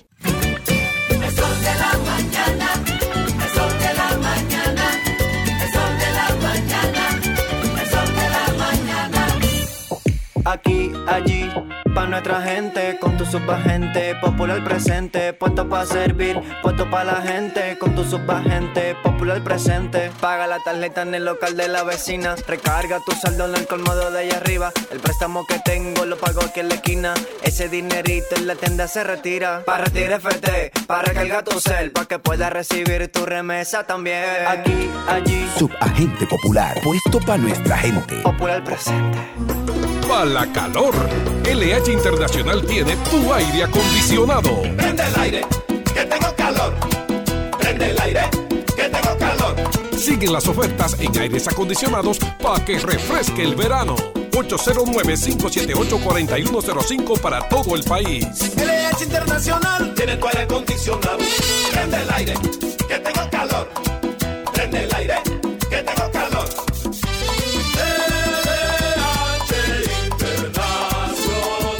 Más información en nuestras redes. ¿Y tú? ¿Por qué tienes enaza en el exterior? Well, yo nací acá, but I got my family dominicana. And that's what I need, Plan Larimar, cuando yo vaya para allá a vacacionar con todo el mundo. Con Senasa en el exterior, cuidas tu salud y la de los tuyos. Solicita tu plan Larimar ahora con repatriación de restos desde y hasta el país de origen. Más detalles en www.arssenasa.gov.do. La visión de más de siete décadas afianza sus raíces y evoluciona. Un nuevo rostro, dinámico, moderno, apuesta a las nuevas generaciones. Apegados a nuestra misión solidaria de desarrollo y expansión y a valores de ética y honestidad, hoy somos la institución cooperativa referente de la región y el país. Gracias al trabajo incansable y al progreso constante, seguimos transformando la vida de la gente. Cooperativa San José, tu mano amiga. Sol 106.5, la más interactiva. Una emisora RCC Miria. Todos tenemos ese ingrediente secreto en nuestros platos. El nuestro es Quesos Michel, tu aliado en la cocina. Capaz, completo y seguro para que todos podamos progresar. No lo pienses mucho, nene, tú tienes que votar. Nene, nene, nene. Neney Alcalde 2024-2025. A peso el millón, a peso el millón. Ahora en Superquino, un peso es un millón. Todos los días, no te pierdas eso. 25 millones por 25 pesos. Y hay mucho más. Además de los 25 millones que ganas al acertar 10 números, oigan la bulla. También ganan los que aciertan con 9, 8, 7, 6 y 5. Y si no pegas ninguno, ganas 80 pesos por cada 25 pesos jugados. Super Kino de la ISA, el único juego que si te pelas, ganas. Este lunes 24 de julio, prepárate para una noche llena de merengue típico y salsa en el Jackson, con la presentación en vivo de Urbanda. Y junto a ellos, los creadores de sonido, Chiquito Team Band. Este lunes 24 de julio, ven a bailar y disfrutar de todos los éxitos de Urbanda y Chiquito Team Band. Este lunes 24, todos los caminos conducen al epicentro de los grandes eventos, Jackset, con Urbanda y Chiquito Team Band. Tú tienes que estar ahí. La fiesta inicia a las 10 y 30 de la noche. Información 809-535-4145. WhatsApp 829-761-3145. Lunes 31, Los Hermanos Rosario. Siempre contigo. En la farmacia Medicar GBC continúa el 20% de descuento en todos los medicamentos, pago en efectivo o tarjeta, y estamos abiertos los domingos. Somos GBC, la farmacia de todos los dominicanos. RCC Media presenta este lunes 24 de julio. RD Elige. La encuesta más esperada, la que mide la atmósfera económica, social y política del país. RD Elige. Este lunes 24 de julio, en el sol de la mañana del grupo RCC Media. Bueno, señores, ¿qué ha pasado? Llega el momento de presentar los temas políticos. ¿Qué ha pasado con la valoración del presidente Abinader, con su popularidad, con el tema de si tiene opción o no para la reelección? ¿Y qué pasa con los partidos de la oposición y, sus candidatos? Adelante. Gracias, Julio. Comenzamos eh, con la pregunta que le hicimos a 4.840 dominicanos. Eh, ¿Cuál considera que es el principal problema eh, del país? Estamos hablando aquí en el agregado, el 43.3% de los dominicanos con un eh, ligero descenso, prácticamente nulo. Eh, el, el- el año- el mes pasado fue de 43.5, este mes de 43.3, de percepción en que ese es el principal problema del país. Le sigue el problema de seguridad con 21.2, que ahí sí, eh, al parecer el gobierno sí está haciendo buena labor, porque la percepción de este problema país, baja 5.2%. eh, donde aquí una baja pues obviamente es positivo, solamente el 21.2% de los dominicanos piensan que la seguridad viene siendo uno de los principales problemas del país. Le sigue el tema de problemas sociales que pueden ser educación, pobreza, migración, salud, drogadicción, con el 20.7% de eh, interés por parte del problema país de los dominicanos, con este tiene un incremento de 2.2. La corrupción eh, sube un 1.1 este mes, situándose en, en 8.4. Y otros problemas que puede ser el tema de la falta de electricidad, falta de agua, infraestructura o temas del medio ambiente y contaminación, estamos hablando del 6.4%. De nuevo, estabilidad en el tema económico y eh, el tema de seguridad que es eh, de alguna forma tiene un, descenso considerable de 5 puntos porcentuales. Eh, cuando nos vamos a la pregunta de cuál es el principal problema de su familia, es decir, no del país, sino de lo que los dominicanos ven dentro de sus hogares, ahí la economía tiene un 57.9% de importancia, también teniendo un 5.2% de decremento este mes, lo cual también de alguna manera eh, ayuda en cuanto al tipo de políticas públicas que se están estableciendo en el país. Mucho que ver también con el tema del dólar y cómo se ha comportado en los últimos meses, que ha ayudado a que se fortalezca el peso dominicano y eso también ayuda a que los precios en general estén hacia la baja en, en- los supermercados y gasolinas y todo eso. Seguridad pública, el tema es el segundo tema que princip- eh, principal que afecta a los dominicanos en su familia, con 18.9, también con una baja del 1.5, y otros problemas como pueden ser malos servicios públicos, falta de electricidad, vialidades en mal estado, mal transporte público, incluso el tráfico, con el 14.7% de importancia como problema familiar y teniendo un incremento del 5.6. Problemas sociales, eh, como son los de salud, educación y adicciones, con un 8.5 de preocupación. Cuando le preguntamos a los dominicanos, diría que República Dominicana va por buen camino o mal camino. El 54.9% de los dominicanos dice que República Dominicana va por buen camino, el 45.1% consideran que el país va por un mal camino. ¿Qué Eh, pasó ahí? Eh, ¿se, que- ¿Se bajó o subió? Ahí se incrementa el, el tema del buen camino por 0.6%. De nuevo es un incremento marginal de casi el 1% este mes. En el tema eh, ya desagregado de- con respecto a República Dominicana, como diría que la- es la situación económica? 47.8 dice que es buena, 52.2 dice que es mala. El tema de seguridad sigue siendo sensible, el 73%, aunque de nuevo tuvo este mes un decremento de casi 5% en cuanto a las familias. El, el 73% dice que el tema de seguridad es mala, mientras que el 27% dice que es buena. Este último mes, ¿qué ha sucedido con la economía? El 48.4% dice que mejoró, el 51.6 dice que empeoró o sigue igual de mal. Seguridad pública, el 37.5 dice que mejoró, 62.5% dice que eh, empeoró. Si nos vamos ya en el tema eh, sobre la evaluación del presidente, eh, el tema de la evaluación presidencial este mes, se le pregunta a la gente si aprueba o no la gestión del presidente Luis Rodolfo Abinader Corona. El 65.4% de los dominicanos aprueban hoy la gestión del presidente.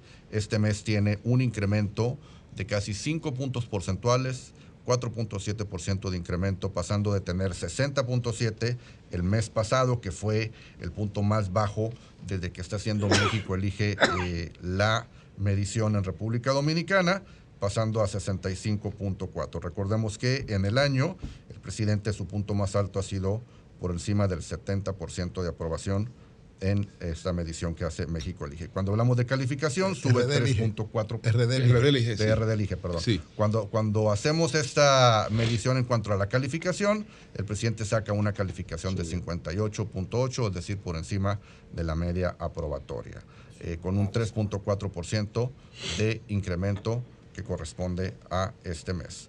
Eh, sobre el Estado dominicano, preguntamos en México Elige la aprobación de los gobernantes e instituciones de República Dominicana. Como ya mencionamos, el presidente tiene un 65.4% de aprobación. Nos vamos a senadores con 59.6%. La institución de la vicepresidencia de la República, 59.5%. Los diputados con 59.2%. Los gobernadores con 55.8% y los jueces de la Suprema Corte tienen una calificación ligeramente por debajo de la aprobatoria del 49%. Eh, todos ellos, básicamente con la excepción de los jueces de la Suprema Corte, tienen un incremento en su aprobación este mes, eh, pasando de estar de nuevo de sus puntos más bajos en la medición que hemos hecho este año. Eh, cuando nos vamos ya a la calificación nacional de los titulares de los poderes del Estado y órganos autónomos, la calificación, como ya había mencionado el presidente, es de 58.8, de la vicepresidenta Raquel Peña 54.6, del presidente del Senado 50.4, de Alfredo Pacheco, el presidente de la Cámara de los Diputados en 53, y eh, en, en media tabla Héctor. Valdés Albizú, gobernador del Banco Central, con 49.2.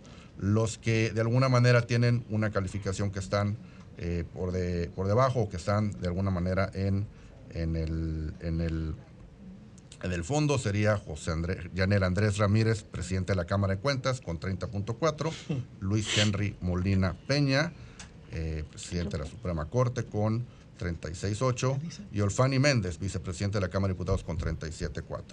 Nos vamos a las principales calificaciones de los funcionarios del Poder Ejecutivo.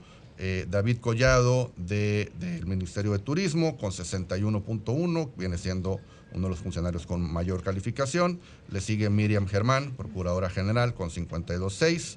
Eduardo Sanz Lobatón con 51.5.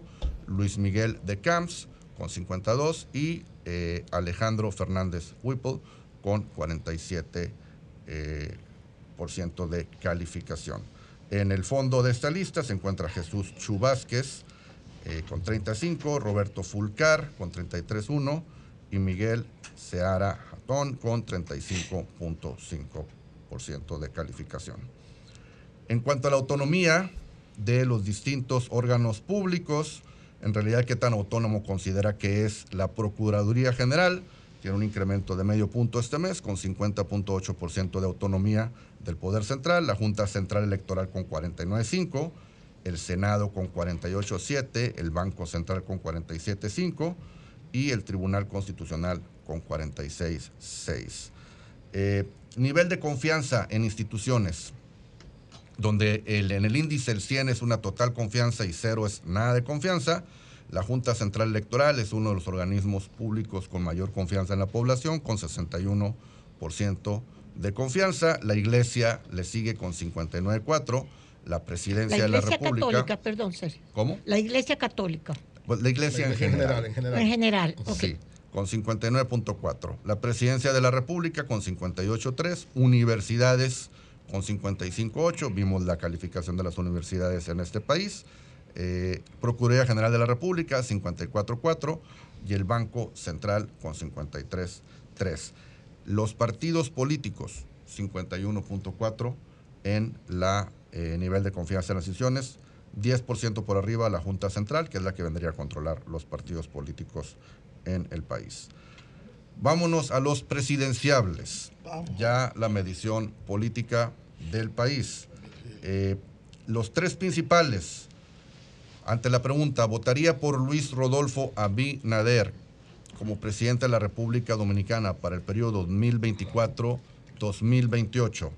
57.1 de los dominicanos dicen que quizás sí y seguro sí votarían por él. Es decir, trae hoy un incremento del 4%, como vimos el presidente también incrementa en su aprobación y esto de alguna manera eh, pues afecta positivamente esta medición, con un 38.2 que dice que seguro no o quizá no, no lo haría, y un 4.7 que está en la indecisión sobre su, eh, de alguna forma, eh, preferencia a favor del presidente Abinader, que tiene, como bien, como decíamos, un 4% de incremento en este, en este número. Cuando preguntamos, ¿votaría por Abel Martínez como presidente de la, de la República Dominicana para el periodo 2024-2028? 43.9 dicen que seguro sí quizás sí, teniendo él este mes un incremento de 1.3, mucho, muy probablemente atribuido ante la marcha que hicieron hace unos días acá en República Dominicana. 43.1 dice que quizá no o seguro no, y un 13% está en la indecisión, no sabe. Estable, eh, con un, como, decíamos, con un incremento ligero en esta eh, posición favorable con Abel Martínez. Cuando nos vamos ante la pregunta para Leonel Fernández, votaría por Leonel Fernández como presidente de la República Dominicana para el periodo 2024-2028. El 44.1 dice que seguro sí, quizás sí, con un incremento este mes de 3.5 puntos porcentuales en esta medición. El 50.1 dice que es quizá no o seguro no, con un decremento de 1.4 y 5.8 está en el tema de la indecisión. Ahí, eh, si tomemos la gráfica desde octubre a julio de este mes, de este año, eh, vemos el incremento que ha estado eh, de alguna manera constante en la figura de Leonel Fernández ante esta pregunta que hacemos abiertamente. Si nos vamos a sobre la reelección, el presidente Luis Abinader debería o no presentarse a la reelección en el 2024. El 50.6 de los dominicanos dicen que sí, con un incremento de, dos puntos porcentuales este mes. El 37.3 dicen que no y el 9% que le daría igual si se presenta o no. De nuevo, un incremento también aquí para el presidente Luis Abinader este mes, ya que se están calentando de nuevo los temas hacia la elección del 2024. Ya vemos pues mayor participación tanto pública como en medios, como en lo que son las carteleras en, las calles. Ante la pregunta ya si el presidente Luis Abinader decide presentarse a la reelección, ¿quién debería acompañarlo en la boleta como vicepresidente? Esto es en población abierta general. Los dominicanos opinan en el 36.9 que debería ser David Collado, con un eh, decremento de 2% este mes. Eh, Carolina Mejía sería la segunda opción con el 24% de las preferencias. Eh, Raquel Peña con el 22.4%. Y eh, en esta misma pregunta hacia simpatizantes del PRM, eh, quienes están en tres primeros lugares, sería el, el- el- el ministro de Turismo, David Collado, con el 34.6, con un decremento de un punto porcentual este mes, Raquel Peña con el 32.1 y en tercer lugar Carolina Mejía con el 24.4. Si el presidente Luis Abinader decide no presentarse a la reelección, ¿quién le gustaría que fuera el candidato del PRM y sus aliados? En población abierta general, David Collado se lleva las preferencias con el 49.4, mientras que Carolina Mejía muy por debajo en el 18.4. En el tema electoral, sobre las elecciones del 2024, este tema ya es sobre partidos políticos y posibles, bueno, y ya precandidatos a la presidencia de esos partidos. Si las elecciones del 2024 para presidente de República Dominicana fueran hoy, ¿cuál opción votaría? El 48.5 lo haría por el, el partido PRM, el 23% lo haría por eh, el partido eh, Fuerza del Pueblo y el 22.9 por el PLD. Es decir, hoy se llevaría el partido eh, que está en el gobierno la elección del 2024. Ya en figuras políticas, en figuras políticas, eh, si hoy fueran las elecciones a presidente de República Dominicana, ¿por cuál opción votaría? El 50.3% de los dominicanos votarían por el presidente Luis Abinader, con un incremento este mes del 3%. El, el 24.3 lo haría por Leonel Fernández, con un decremento este mes de 2.7. Y el 22.9 lo haría por Abel Martínez, con un incremento de 1.4%. Entre indecisos tenemos cerca de casi 3 pun- dos puntos porcentuales, dos puntos y medio porcentuales en esta medición, con de nuevo primer lugar para el presidente Luis Abinader. Eh, según la encuesta de México, México Elige, pues hoy el presidente sería de nuevo, se reelegiría en una primera vuelta.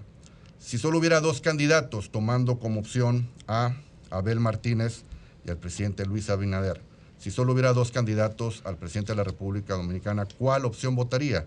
El 52.8% lo haría por Luis Abinader, teniendo un incremento este mes en esta medición de 3 puntos porcentuales, mientras que el 37.9% lo haría por Abel Martínez. Si nos vamos en el mismo escenario, pero con el expresidente Leonel Fernández, Luis Abinader sacaría 53 puntos. Estamos hablando de un incremento este mes en este mismo careo de 2.7 puntos porcentuales en esta medición y de 38.3 para Leonel Fernández, que se mantiene eh, sin crecimiento este mes con eh, este número y un 8.7% que se va a indecisos. Esta es la medición de este mes, Julio. Bueno, reiteramos, ahí está la medición. Estamos hablando del 20 al 23 de julio. Estamos hablando de 4.840 entrevistas que se realizaron para los resultados de la novena entrega. ¿Podemos hacer alguna de RD pregunta o no? Elige. ¿Cómo no? Siempre se ha podido hacer preguntas. Ok, no, para yo saber. Eh, yo, me- yo quiero eh, ver los criterios que se utilizaron para formular la pregunta de la música urbana. O sea, en, en cuanto a, a los nichos, porque si tú vas y preguntas de la música urbana en, en un ambiente pop lo- o conservador, la gente te va a responder de manera pop o conservadora, pero si tú vas y lo preguntas en un nicho marginal, todo el mundo la, te va a la responder. pregunta, la Primero pregunta- tú- pero la pregunta yo creo que está de más. Te lo- y te lo digo porque si estamos hablando de una encuesta. Tú estás hablando de una encuesta que se hace estratificada en todos los sectores. Porque si no, no es una encuesta, si no es otra cosa. Está bien, porque Pero yo hago hace- la, porque hace- yo hago la hace pre- estratificada porque yo hago la pregunta, Claro. porque yo hago la pregunta. No puede ser posible, digo yo, que si tú ahora mismo ves los números, un tema no tiene que ser música además, porque es cultura urbana, no solamente música. Cualquier tema urbano que se plantee acapara la atención de más de un 60% de la población y entonces después que esa misma población eh, hable en términos negativos de la cultura que está reflejando, que está viviendo, que está construyendo. Entonces ahí me parece un poco contradictorio, por eso simplemente quería saber los criterios para formular la pregunta. Bueno, la, la- la encuesta de, de RD Elige se hace eh, estratificadamente a todos los dominicanos, es decir, todos los dominicanos de todos los estratos sociales, eh, de eh, cuestión de género, de edades, están representados en esta encuesta de una manera, de nuevo, equitativa. Cada uno tiene su peso con respecto a la, La población. eh, a la población, a la pirámide poblacional. Entonces, de, de nuevo, todo esto se refleja en todas las preguntas. O sea que los mismos urbanos ahí no sería una hablaron encuesta- en contra de... no, de- no, no, no, estamos hablando que un 35% de la población habló, habló a favor de, de que si refleja. De nuevo, la pregunta es muy específica. Que la música urbana es la causante de antivalores, es decir. Ah, eh, pero entonces la no es que pregunta está planteada en no. Eh, de nuevo, considera que la música urbana es la causante de antivalores Ah, de la no, República ah, Dominicana. bueno, pues ahí la pregunta tiene un sesgo porque es que tú le estás diciendo a la gente que hable en torno al antivalor. De nuevo, ellos, Me- me eh, el explico. 65% de los dominicanos consideran que sí, que eh, de nuevo la música urbana en un porcentaje puede reflejar valores positivos hacia la población, pero en un gran porcentaje la percepción del dominicano es de que sí refleja cuestiones de antivalores y que causa este problema en la población. De nuevo, eh, es algo que si lo preguntabas, lo preguntarías tú por allá en los 60 en la cuestión del rock en Estados Unidos, probablemente sería la misma, el mismo tipo de respuesta en su momento, porque la música en muchos sentidos pues llega a reflejar el ámbito social mismo de una población. Bueno, señores, entonces ahí están los resultados de RD Elige. Eh, y y ya- no hay preguntas político-electorales. En unos minutos, en unos minutos, bueno, si hay cualquier pregunta, no hay problema. Cualquier pregunta. Preguntas. eh. No, yo creo que todo Porque está claro. ahí es están los que amplíen, ya está en el portal. Sí, Que lo- siempre cuando se presenta la gente pregunta, ¿dónde lo podemos ver? Ya, ya está en el portal de Sol, la encuesta completa, ¿verdad? así es, así es. Lo vamos a colocar de inmediato en el portal de Sol para que ya está colocado. Sí. Entonces ahí está su RD Elige. Usted ahora la la ve entera, la Y- examina, Sí, y los hace que sus están arriba observaciones. dicen que está bien. Y los que están abajo dicen que está muy mal. Bueno, Ya están escribiendo ahí están, ahí están es los, los- los- los resultados de la, de la encuesta. Como usted Eh, no estaba ahí, RD elige. Así es que Sergio, muchas gracias. Gracias, Sergio, gracias a ustedes, gracias a tu gracias. público. Sergio, gracias. Muchas gracias, muchas gracias. Cambio y fuera. Sol 106.5.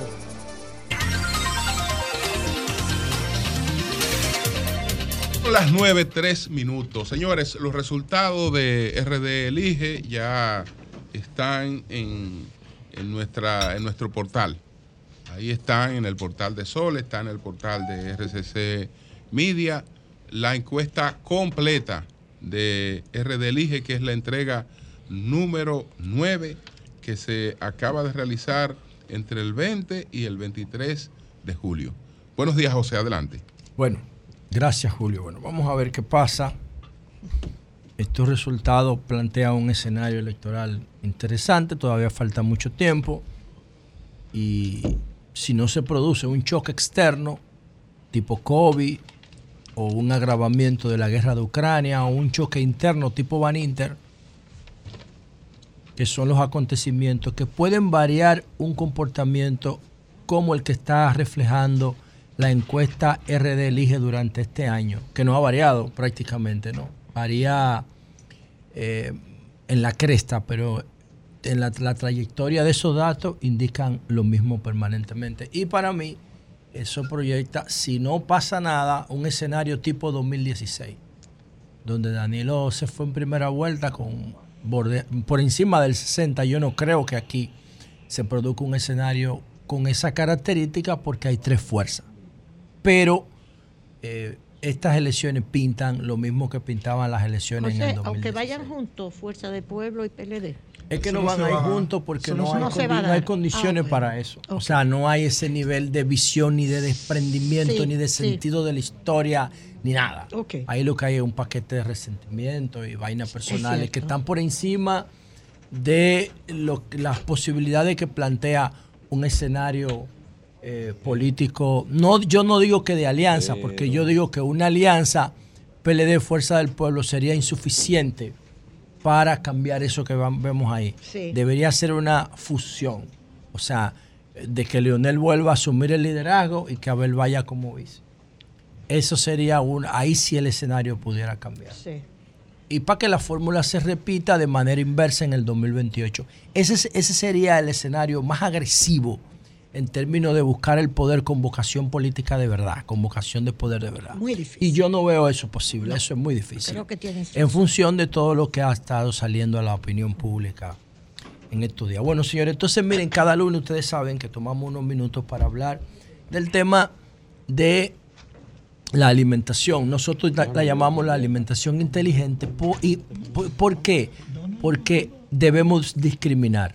O sea, nosotros no podemos comer como si fuéramos, tuviéramos la misma pobreza de los años 80. No se puede. Porque ya la República Dominicana lo que tiene es un problema de sobrealimentación. Independientemente de que por los patrones alimenticios tradicionales la población dominicana no sepa comer bien. O sea, la población dominicana no sabe lo que es comer bien porque nunca hemos tenido una materia en las escuelas que nos enseñe eso porque cuando éramos pobres comíamos lo que aparecía basado en la tradición occidental impuesta por quién? Por los griegos. Los griegos son los que establecen el modelo de alimentación que nosotros tenemos ahora con la diferencia de la época. Y entonces, como no tenemos educación para comer, lo que hacemos es que reproducimos los mismos hábitos de nuestros antepasados, de nuestros padres, de nuestros abuelos, que tampoco sabían nada de alimentación, porque no estudiaron eso. Entonces, yo me puse a buscar de dónde viene la práctica de comer tres veces al día, porque la ciencia de la nutrición indica que eso es lo menos aconsejable para una persona que viva en un entorno urbano, en un entorno sedentario. Las- los, últimos, um, eh, eh, los últimos estudios sobre la nutrición indican que no debemos comer tres veces al día si no tenemos un gasto calórico que lo justifique. O sea, si yo como tomando en cuenta mi peso, mi altura, necesito 2.200 calorías al día y yo no gasto más de 2.200 calorías al día por mi gasto basal, porque me muevo de un vehículo a una cabina, a una oficina, a una reunión, yo no debería comer más de 2.200 calorías y 2.200 calorías lo tiene una comida de las que nosotros hacemos al día. O sea que hay dos comidas que estarían sobrando. Y la restricción calórica es la forma más adecuada según la ciencia para tú mantener una salud adecuada. Entonces, los, los, los griegos comían tres veces al día. ¿Y de dónde viene este hábito? Tiene dos, tiene varias razones. Yo he- me he puesto a revisar literatura para ver si encuentro algo. Y entonces he encontrado dos cosas que me parece interesante compartir. Ah, en Las Vegas se sirve desayuno 24 horas al día. En Las Vegas, Nevada. Y tú me dirás, wow, pero ¿cómo va a ser 24 horas al día? Sí, la gente que está en el entorno de los casinos, eh, influenciado por la adicción al juego, que es una adicción, y la adicción a la comida y la adicción a la bebida, comparten tres tipos de, de tienen un comportamiento triplemente adictivo. La comida permanente, porque en los casinos te dan comida y bebida gratuita para que tú juegues más. Y entonces cuando tú combinas eso con la adicción al juego, que es otra adicción, entonces ellos pierden la orientación del tiempo y las luces dándole en la cabeza, su cerebro cree, su reloj circadiano piensa que siempre es de día. Y de día es que el ser humano tiene los marcadores biológicos que le indican comer. De hecho, cuando nosotros dormimos, lo que hacemos es un ayuno, normalmente de 8 horas. La gente cena, luego se acuesta y no come hasta que amanece. Ah, Empieza a comer con la aparición del sol. Y en Las Vegas eso se rompe. Y la gente se hay desayuno el día entero porque las personas tienen ese comportamiento extremo. En, en la antigua Grecia comían tres veces al día, pero había una comida que no tenía ninguna relevancia y que era menor, que era lo que nosotros le llamamos almuerzo. Pero sí comían eh, el, el mismo patrón alimenticio que nosotros utilizamos ahora, un desayuno fuerte y una cena fuerte. Ese mismo patrón lo heredaron los romanos y recuerden que quienes conquistaron América son los que surgieron después de la caída del Imperio Romano, que fue el Sacro Santo Imperio Romano Germánico. Esos fueron los que nos conquistaron a nosotros. Entonces, la ciencia insiste actualmente en que no se debe comer tres veces al día. Ese es un patrón cultural que tiene miles y miles de años. ¿Y cómo romper eso? Haciéndote consciente de la importancia de comer no lo que indica la, la tradición, el patrón cultural, sino lo que indica la ciencia. Y entonces la última tendencia en materia de nutrición se llama ayuno intermitente. ¿Y qué es el ayuno intermitente? Es una modalidad, es un tratamiento sanitario, se pudiera decir así, alimenticio, que plantea que las personas dejen de comer por periodos de 16, 20 o 24 horas. El ayuno intermitente más suave, el más soft, es de 16 horas. Tú tienes una ventana de 16 horas donde no comes nada y tienes una ventana de 8 horas donde puedes comerte la caloría que tu cuerpo necesita.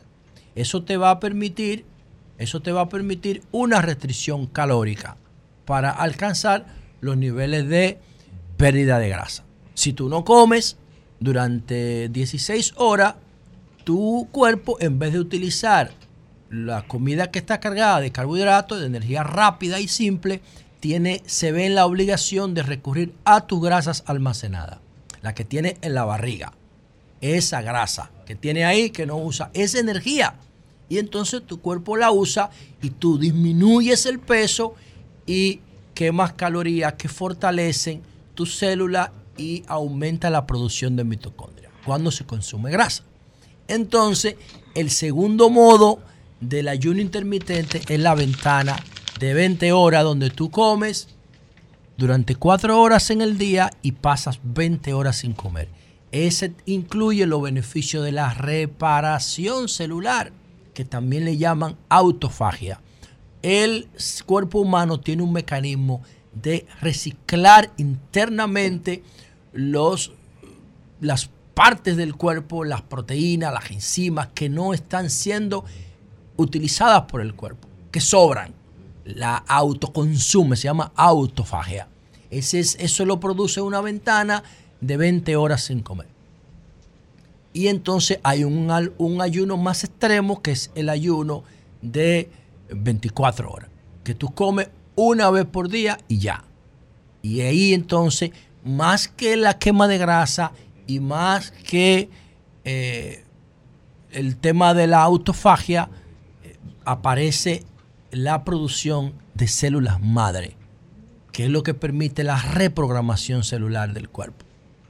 Y eso es, dice la ciencia, que eso es lo más eficiente que se puede conseguir administrando correctamente tu ingesta de alimentos. Pero en sentido general, hay que comer en función de nuestras necesidades. Y si usted está pegando blog o sembrando árboles en una finca, usted puede comerse 3 o 4 mil calorías a día. Pero si usted está sentado en una oficina viendo Netflix de noche en su casa, lo más probable es que usted necesite comer apenas una vez por día. Entonces, señores, dicho esto, yo quiero referirme brevemente a este tema de la encuesta de RD Elige. Quería hablar de las elecciones de España, pero prefiero que termine todo el proceso. Me parece interesantísimo. La semana pasada nosotros hablamos de dos películas, hablamos de tres.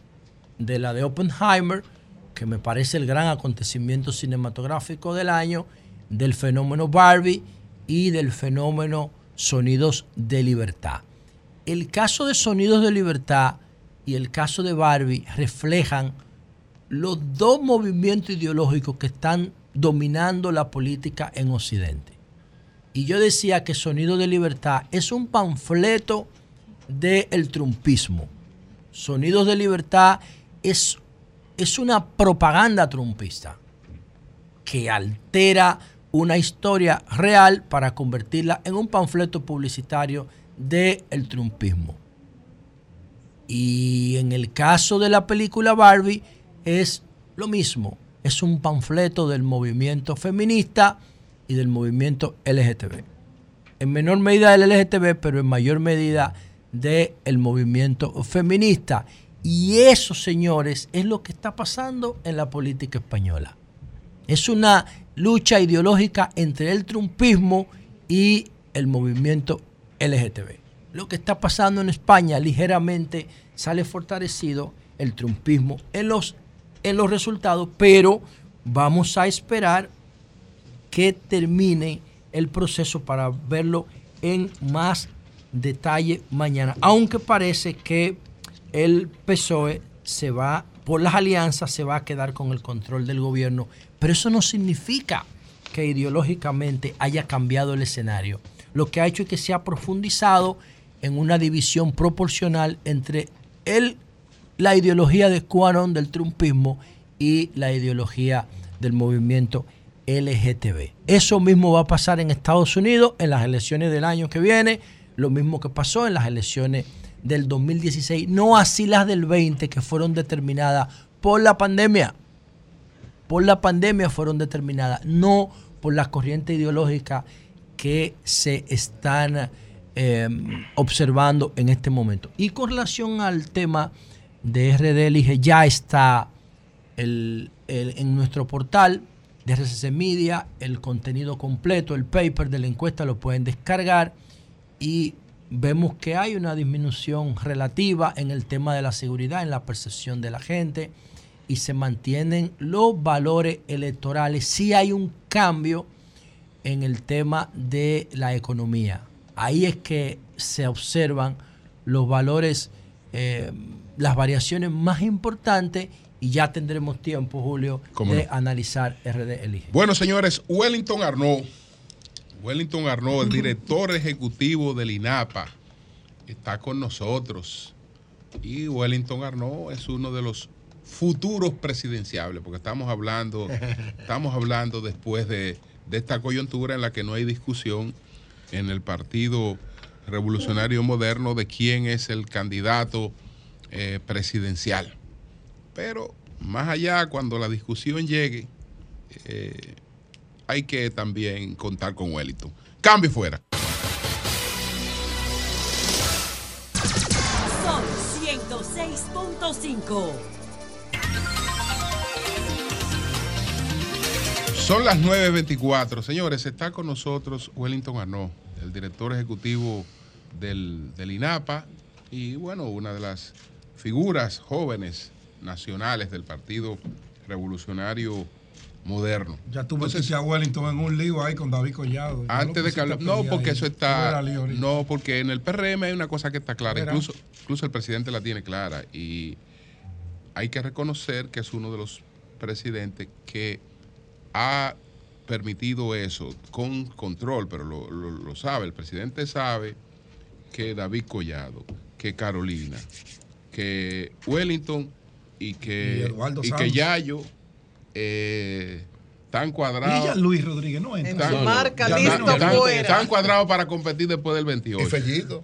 Eh, bueno, no, eh, hasta ahora esos son los, Ah, los- hasta ahora, yo te estoy hablando hasta ahora de los de los de los de los, de los- de- más o menos de los de los- Es el de- orden, de es el orden de lo que No, yo no he, Bueno, yo yo no he pienso mencionado que yo no yo yo he mencionado orden porque porque aparte aparte de David que como ustedes ven, eh, mire la, la- la- la alta valoración que mantiene. eh, todos los demás eh, tienen que eh, articular y, y- y hacer un proyecto. Ellos tienen con relación a David una ventaja. Es, eh, ellos tienen con relación a David una ventaja, que el- David concibe su proyecto presidencial como una, una valoración de la sociedad. Es decir, para, para, para David ser candidato presidencial, él lo que más valora es la valoración que tenga frente a la sociedad. Y no de- ha desarrollado hasta ahora, aunque en el futuro lo haga, La no ha parte interna No ha desarrollado la parte interna. En el caso de, de, de, de- de Yayo, de Wellington, eh, Son dirigentes y, de, y de Carolina, ni se diga, son, son gente que, No, son cuadros, que son están cuadros. vinculados también a la parte interna, que ya veremos cómo, cómo eso opera. Pero a propósito, Wellington, ¿qué tú le aconsejas a Carolina? Vamos a empezar por ahí. ¿Qué tú le aconsejas a... Y él vino como asesor político No, o como no, director no, de. INAPA.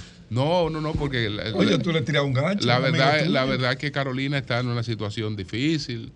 Yo sé que ella hasta, hasta en la casa ha tenido que regarse un poquito y también ha dicho que la dejen pensar, que ella va a decidir. En- Hasta en la casa ha dicho eso. No sigas diciendo que te metes Entonces, lío, Julio. entonces Ahorita llama papá. ¿Qué tú, qué- qué tú le aconsejas a Bueno, Carolina? tú ¿Sabes que yo le pregunté eso a Hipólito? Y Hipólito me dijo, a veces uno eh, dice algo para que ustedes se maten. Sí, Hipólito. Ah, uno mira, suelta algo que de hablas de la casa que presidencial de, de- de mi amigo Hipólito Mejía. Un saludo al general Pepe Goico, general que debieron ya haberle hecho caso a su sentencia, a sus amigos, Así que es. cogieron lucha con él, que saben que él ganó, él ganó en tribunales y tiene sentencia con lo irrevocablemente juzgado.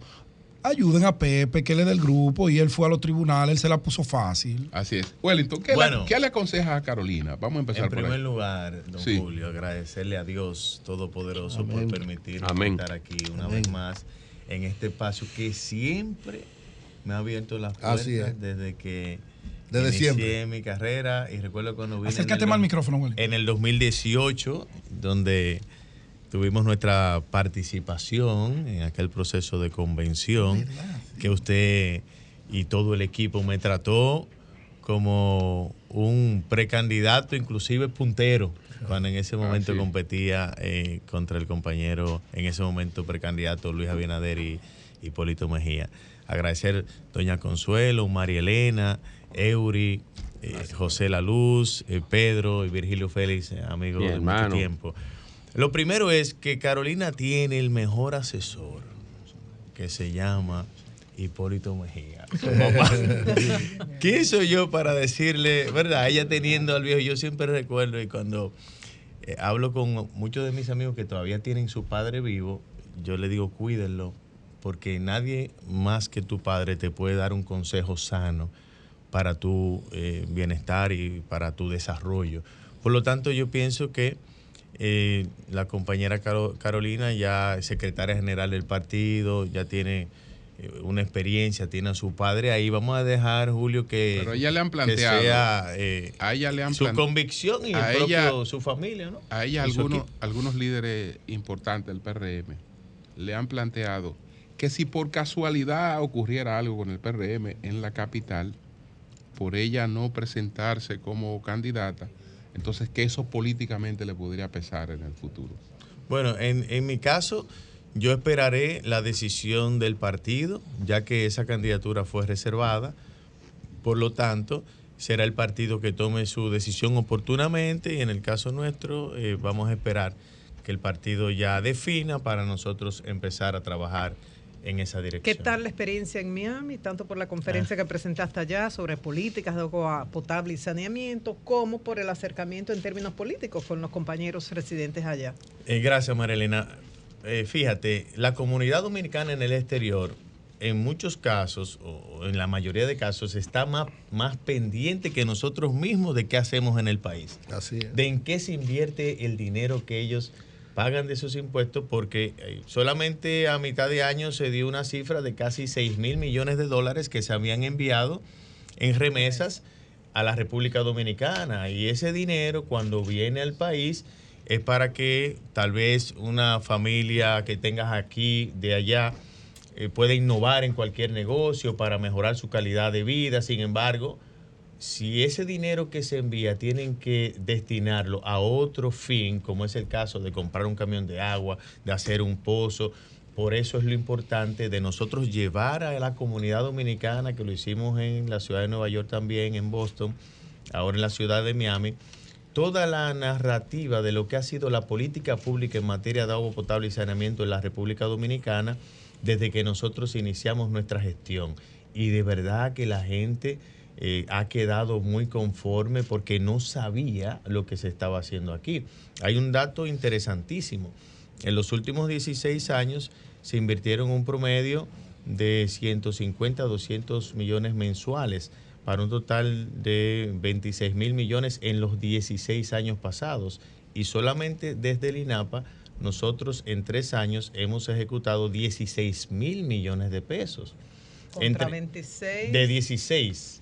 Eso, es en un- 16 años. eso es una muestra de la inversión y que el presidente Luis Abinader ha colocado el agua potable y el saneamiento como un eje fundamental en lo que es su política pública, inclusive incluyéndolo en la discusión del Consejo Económico y Social. Esto ha impactado a que hoy dos millones de dominicanos más reciban agua potable que en muchos casos no la recibían y que en otros la recibían de manera eh, irregular o inconsistente, cada 15 días, cada semana. De manera que fue bastante de mucha satisfacción para nosotros porque no solamente le presentamos esta conferencia, eh, políticas públicas de agua potable y saneamiento pasado, presente y futuro en la República Dominicana a los compañeros, sino también a la comunidad, a los empresarios. Y fue una bonita experiencia que vamos a seguir replicando para que la gente conozca qué se está haciendo en el país y cuáles son los planes a futuro. Wellington, con relación a las auditorías que se publicaron de la Contraloría, o que se le llaman auditoría, porque, pero la, Contraloría realmente no hace auditoría, eh, sé que ustedes hicieron las observaciones de- del lugar, pero a veces la opinión pública no se percata de eso.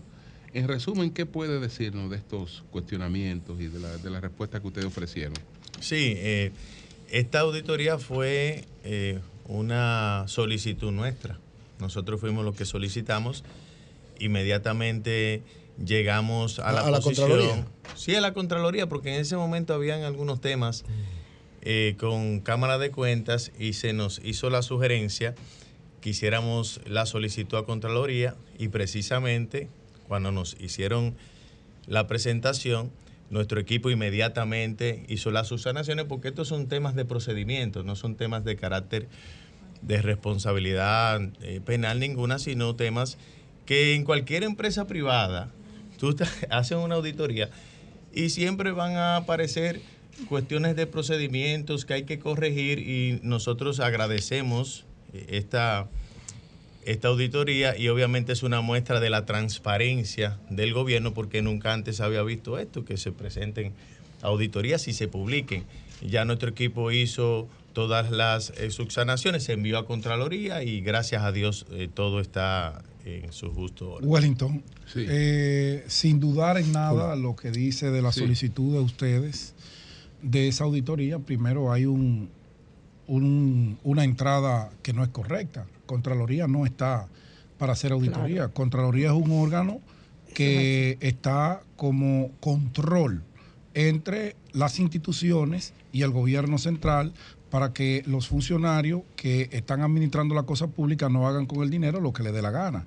Y tienen una unidad instalada. Entonces, si ellos tienen una unidad instalada, que me imagino que en INAPA hay una, me imagino no, Claro, hay una 100%.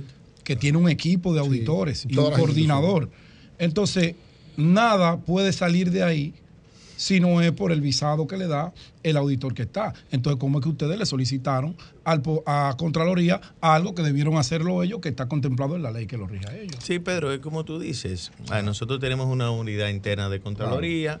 Cada solicitud, cada aprobación pasa ese filtro, de manera que eh, está muy claro y conforme a la ley es así. Sin embargo, son procesos que se dan para fortalecer la transparencia y qué bueno que eso se conoció públicamente para que la gente esté al tanto de lo que ocurre y nosotros como funcionarios públicos lo que estamos es para rendir cuentas, para hacer la Claro. cosa bien y si hay que corregir cualquier cosa Yo se creía corrige. que le habían echado una vaina a ustedes. No, no, no, yo salí a pelear por ustedes. No, te lo agradezco. Abusaron de estos muchachos jóvenes desde el palacio. No, porque al final. Eso fue lo que yo pensé. No, tú hasta lloraste y de todo. Claro, no, Sí, yo salí claro. a No nada, Sí, sí. todo se aclaró, Pedro. Claro. No ningún. No, no, por eso, pero, pero afectó la imagen de ustedes. No seas irónico. Adelante, doña Consuelo. Yeuri. Adelante. Él, él fue Dile lo que hizo tú saliste a llorar. Adelante. Por ello. Sí, claro. Mira, eh, te están inscribiendo desde Monción que la presa de Monción sin patrullaje falta la rampa. Necesitamos urgente la rampa. Eso es la presa de Monción.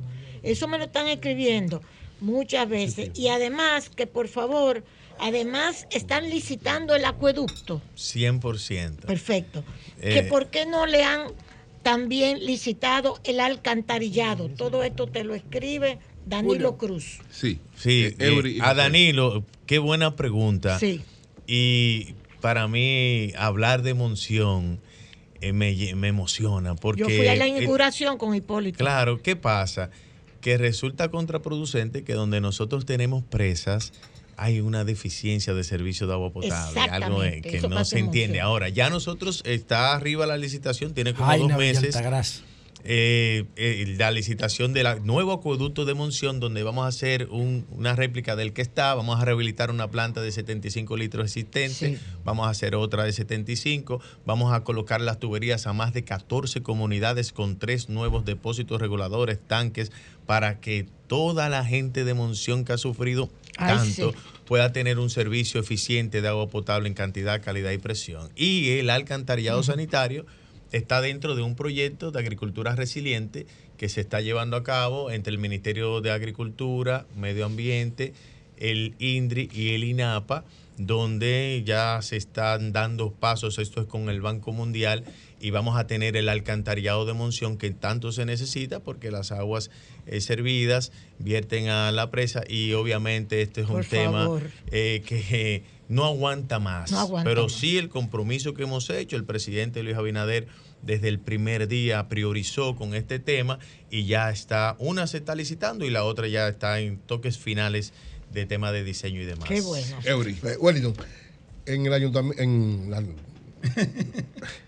en la- en el distrito, Inapa, Inapa. En, la, sí, no, en la CAS, ha tenido algunas situaciones difíciles por la sequía. Ha habido una sequía muy fuerte y ha tenido algunos inconvenientes que ha enfrentado con suficiente eficacia, pero que ha generado problemas en, en el abastecimiento de agua. En el país, como tú eres el responsable, ¿verdad?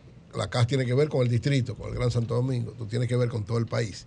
Esa sequía ha afectado el trabajo tuyo, ¿cómo la ha enfrentado? ¿Qué hay en torno a esto? Pero no Sí, la eh, la- ciertamente Por ejemplo, hoy día el acueducto de Samaná, que es una planta de 500 litros por segundo, eh, está produciendo 280 más o menos por la sequía. La fuente Sí. de agua en Samaná. Hemos tenido insuficiente, insuficiencia en el servicio y como desde Samaná también se le envía agua a las galeras y, y a otras comunidades cercanas, hemos tenido dificultad. Y, también por- el tema de Valdesia, aunque el agua llega hacia el- el- la capital, también hay un metro cúbico destinado para San Cristóbal y otro para la provincia de Peravia. De manera que hoy no estamos recibiendo ese metro cúbico completo en San Cristóbal y también tenemos algunas, algunos inconvenientes. ¿Qué hacemos? Damos la cara, hablamos con los comunitarios, semanalmente me reúno cada día con diferentes sectores para explicarle esta situación y la gente cuando tú le explicas, cuando tú hablas, eh, te entiende y saben la voluntad que tenemos de, de dar un buen servicio. De, de la presa para De Valdesia. de Valdesia. Es la de Valdesia. La de Valdesia La- es la que le sirve Ah. a Peravia, San Cristóbal. que nunca debió haber servido en aquella época a, a- a Santo Domingo. Usted conoce esa historia mejor que yo.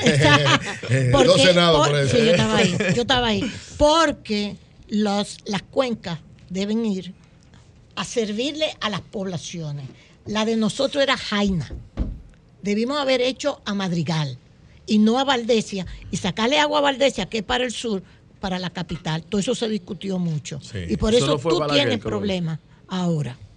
Bueno. Todo el mundo tiene los problemas. Le quiero hacer varias preguntas técnicas a Wellington. Primero, saber las proyecciones del clima. ¿Qué indican para República Dominicana en la segunda mitad del año? Ya estamos casi en el mes 8. La- ¿Va a haber sequía o vamos a tener agua suficiente? No tenemos que preocuparnos por un lado de eso. Por otro lado, nosotros vemos que el río Osama es un vertedero, ¿no? Igual que el Jaina. ¿De dónde viene el agua que consume el Gran Santo Domingo y el Distrito Nacional? Si el río Jaina y el río Sama son dos vertederos, dos cloacas. O sea, ¿de dónde, nos- de dónde viene el agua que nosotros consumimos? Ah, ¿Cómo se trata esa agua? ¿Y cuál es la diferencia fundamental entre todas las CAS? Porque hay CA Puerto Plata, Cabo Cachica, CAS y el INAPA. ¿Cuál es la diferencia de esa vaina? Bien, vamos La a. Cora, eh, Cora. Eh, eh, interesante Casque. pregunta. Eh, el INAPA se crea en el año 1962 como una institución Sí. eh, que llevaba todo el- el- la gestión del agua a nivel nacional. Posteriormente se fueron creando otras corporaciones, Corazán. Se llama la INAPA CAS, porque Instituto incluye el Nacional alcantarillado. Agua potable y alcantarillado. O sea, que ustedes tienen que ver. Correcto, correcto. Cuando se produjo, perdón el paréntesis, cuando se produjo la inundación de noviembre, que se murieron las personas y se- todos los carros se taparon, nadie miró a INAPA, todo el mundo miró el ayuntamiento. ¿Por qué? Porque no es SINAPA que le corresponde. No. Eh, porque Pero eso no es alcantarillado. capital. Deja- déjame. Vamos a ver. La capital de la Va- vamos a, a englobar la pregunta. eh, vamos a iniciar con el tema de la sequía. Ok. Hace a- más o menos dos meses nosotros sostuvimos una reunión en el INDRI con los especialistas del tema de climático y demás y las predicciones fueron eh, alarmantes. Eh, ahí fue salimos ahí con un amaguero. Eso fue y, y posteriormente a eso vinieron algunas lluvias. La verdad es que el tema de del cambio climático y la situación medioambiental está muy complejo. Pero se pudiera decir A que no, fueron pre- que no cierta- fueron precisas Mira, las mira, previsiones. cien- a cien- sí, ahí está el fenómeno del niño. De la, de la eh, niña. no, hay el niño ahora. Está el fenómeno del niño, el polvo del Sahara. Mm. Hay un sinnúmero de aspectos que sí, ellos fueron certeros. Sin embargo, vienen algunos eh, aguaceros esporádicos y demás. Que, pero la realidad es que hoy Valdesia está en una situación difícil. Hoy Valdesia está en una, una situación difícil, por eso le decía Claro, a doña claro. Consuelo que no están, nosotros eh, tenemos Es una así. coordinación de todo el sector, tanto Es el así. INDRI, EGIT, con eh, las juntas de regantes también, Mm. con agricultura, para saber cuáles son los rubros que se pueden sembrar. O sea, hay una buena articulación que nos ha permitido lidiar con esta situación muy compleja. Y la realidad es que esperemos que esto cambie y que podamos nosotros tener eh, tiempos de lluvia en estos meses que vienen para que las presas puedan captar más agua. Pero la situación ahora es, es un estado permanente de sesión permanente. Ese- eh, esa es esa parte. El tema de las fuentes del Gran Santo Domingo, eh, la principal y de la capital es la presa de Valdesia, que Sí. trae 6 metros cúbicos hacia Santo Domingo. Sí. Y también está el río Isamana, está el Duey, está el río Sama también, de eh, la planta de tratamiento de Mano Guayabo. Obviamente, una planta de tratamiento de agua potable tiene un sistema que purifica el agua. Esta agua lleva uno- unos tratamientos que independientemente de la contaminación que pueda tener, las plantas de filtración rápida con los diferentes productos que se le aplican, te dan un agua que cuando sale del acueducto tú muy bien te la puedes tomar. Ahora, ¿cuál es el problema? Ahí viene el tema de las tuberías que tienen 20, Años y 30 años y años. El problema también que persiste de que no tenemos un alcantarillado sanitario eficiente, solamente andamos por un 20% de alcantarillado sanitario en todo el territorio nacional, es una deuda enorme social. todos los por eso se habla de un plan de 7, 8 mil, hasta 9 mil millones de dólares para poder eh, Un fondo fijo lograr, presupuestario lograr- a eso hay que- 20 y eso hay que Y discutirlo. entonces hay los que gobiernos no hablarlo. les gusta porque eso Eso no hay se que- ve. Eso hay que No se ve, discutirlo y hay que hablarlo. hacen. Se ve. No se Porque ese déficit, No fíjate, eso. nosotros inauguramos una planta de tratamiento de aguas residuales en cualquier territorio del país, por ejemplo, en el municipio de Baní, las estadísticas en los hospitales de las enfermedades de la piel Cambian. de- claro, eso es increíble. vaina, eso es increíble cómo la Cuando salud la calidad del agua impacta Claro, porque el agua residual vida. que anda por las aceras, por la calle. Se mezclan una con otra. No, se mezclan en el subsuelo. Pero en Barín tú vas ahora y tenemos una planta, gracias a Dios, funcionando. La hicimos en 11 meses. Eso tenía 30 años fuera de servicio y ya tienen su planta. Pero cuando eh, esas aguas corren por las aceras, eh, genera un ambiente de contaminación y de enfermedades enorme. Ahora, el tema del drenaje pluvial. Ahí hay, ahí hay un, hay un, un limbo, vamos a decir, jurídico, porque o es eh, obras públicas, o es eh, los ayuntamientos, o son las instituciones que tienen que ver con el agua potable y alcantarillado. ¿Quiénes la asumen? O sea, Yo te voy a poner un ejemplo. El barrio Moscú. El barrio Moscú está de este a oeste por las 6 de noviembre en el Trébol a la derecha. Ahí, ahí está el barrio Moscú. Si vas hacia eh, el sur, ¿no? Cuando llegas, eh, ese barrio se crea. eh, Eso no es en Gombe de la UAS. no, no, no, eso es San Cristóbal. Eh, eso es Barrio Moscú, Peña Gómez, eh, eh, Villa Fundación, Peña Gómez 1 y 2. Santo Domingo Oeste. No, San Cristóbal. Cristóbal. San Cristóbal. Ubícate. Ah, hombre, después que Seis tú de- dejas la 6 de noviembre en la distribución, en la distribu- en en el el distribuidor de trébol- tráfico. En el trébol que Sí, va a sé. San Cristóbal, ese barrio se crea. eh, de ahí se trajeron todos los materiales para las 6 de noviembre y, se, y la gente hizo su casa es un hoyo.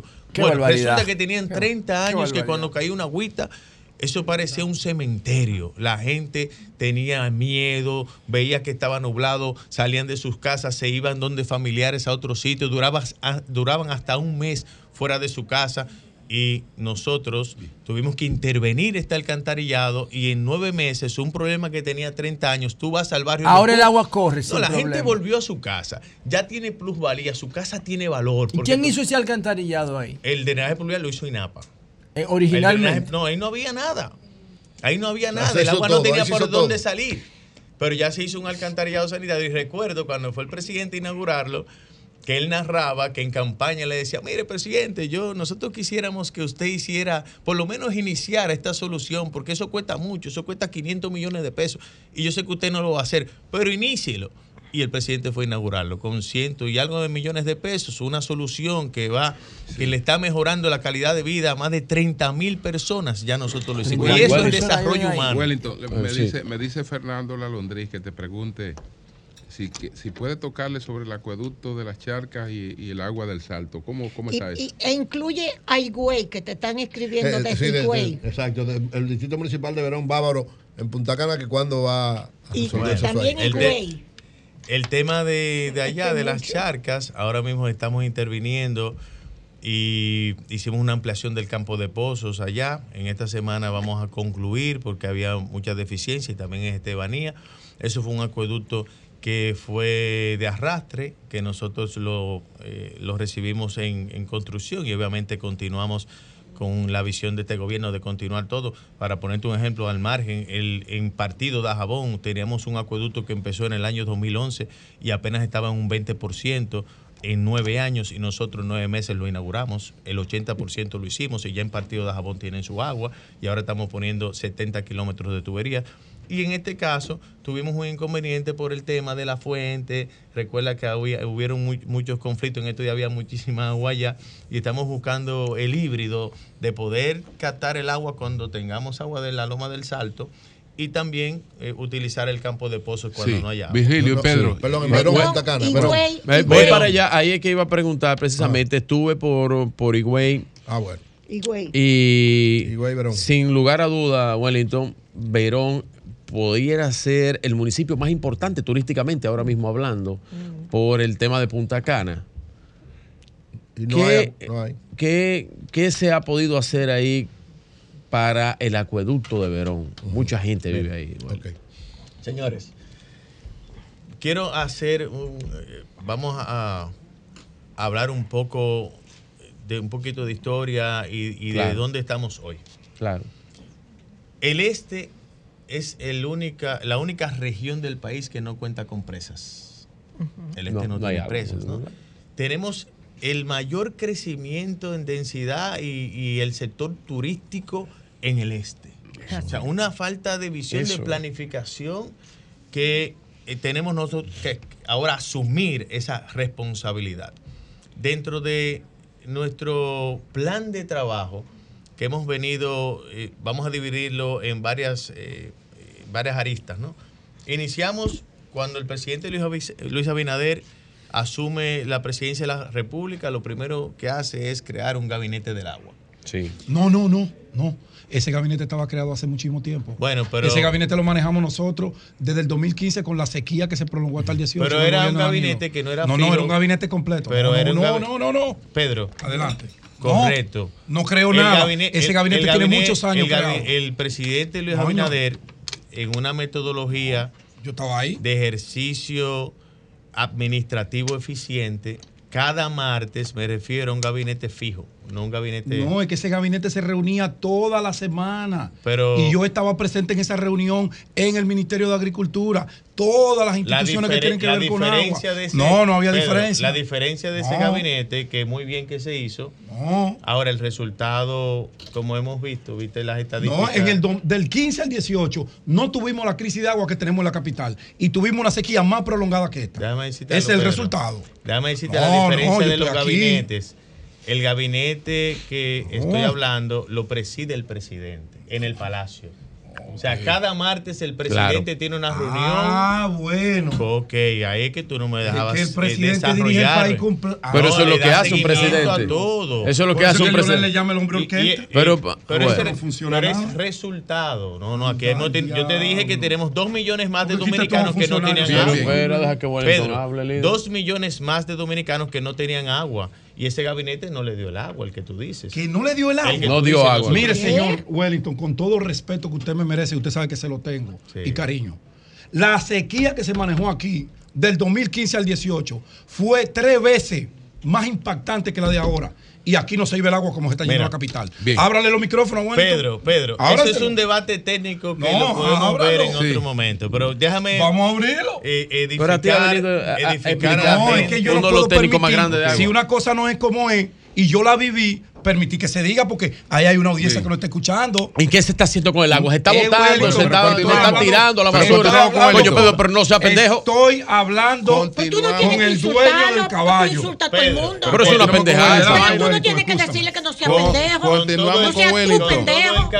y usted es el abogado de- continuamos Mira. con Wellington. Claro que sí. El tema del agua No, potable y el saneamiento en la República Dominicana no era No una prioridad.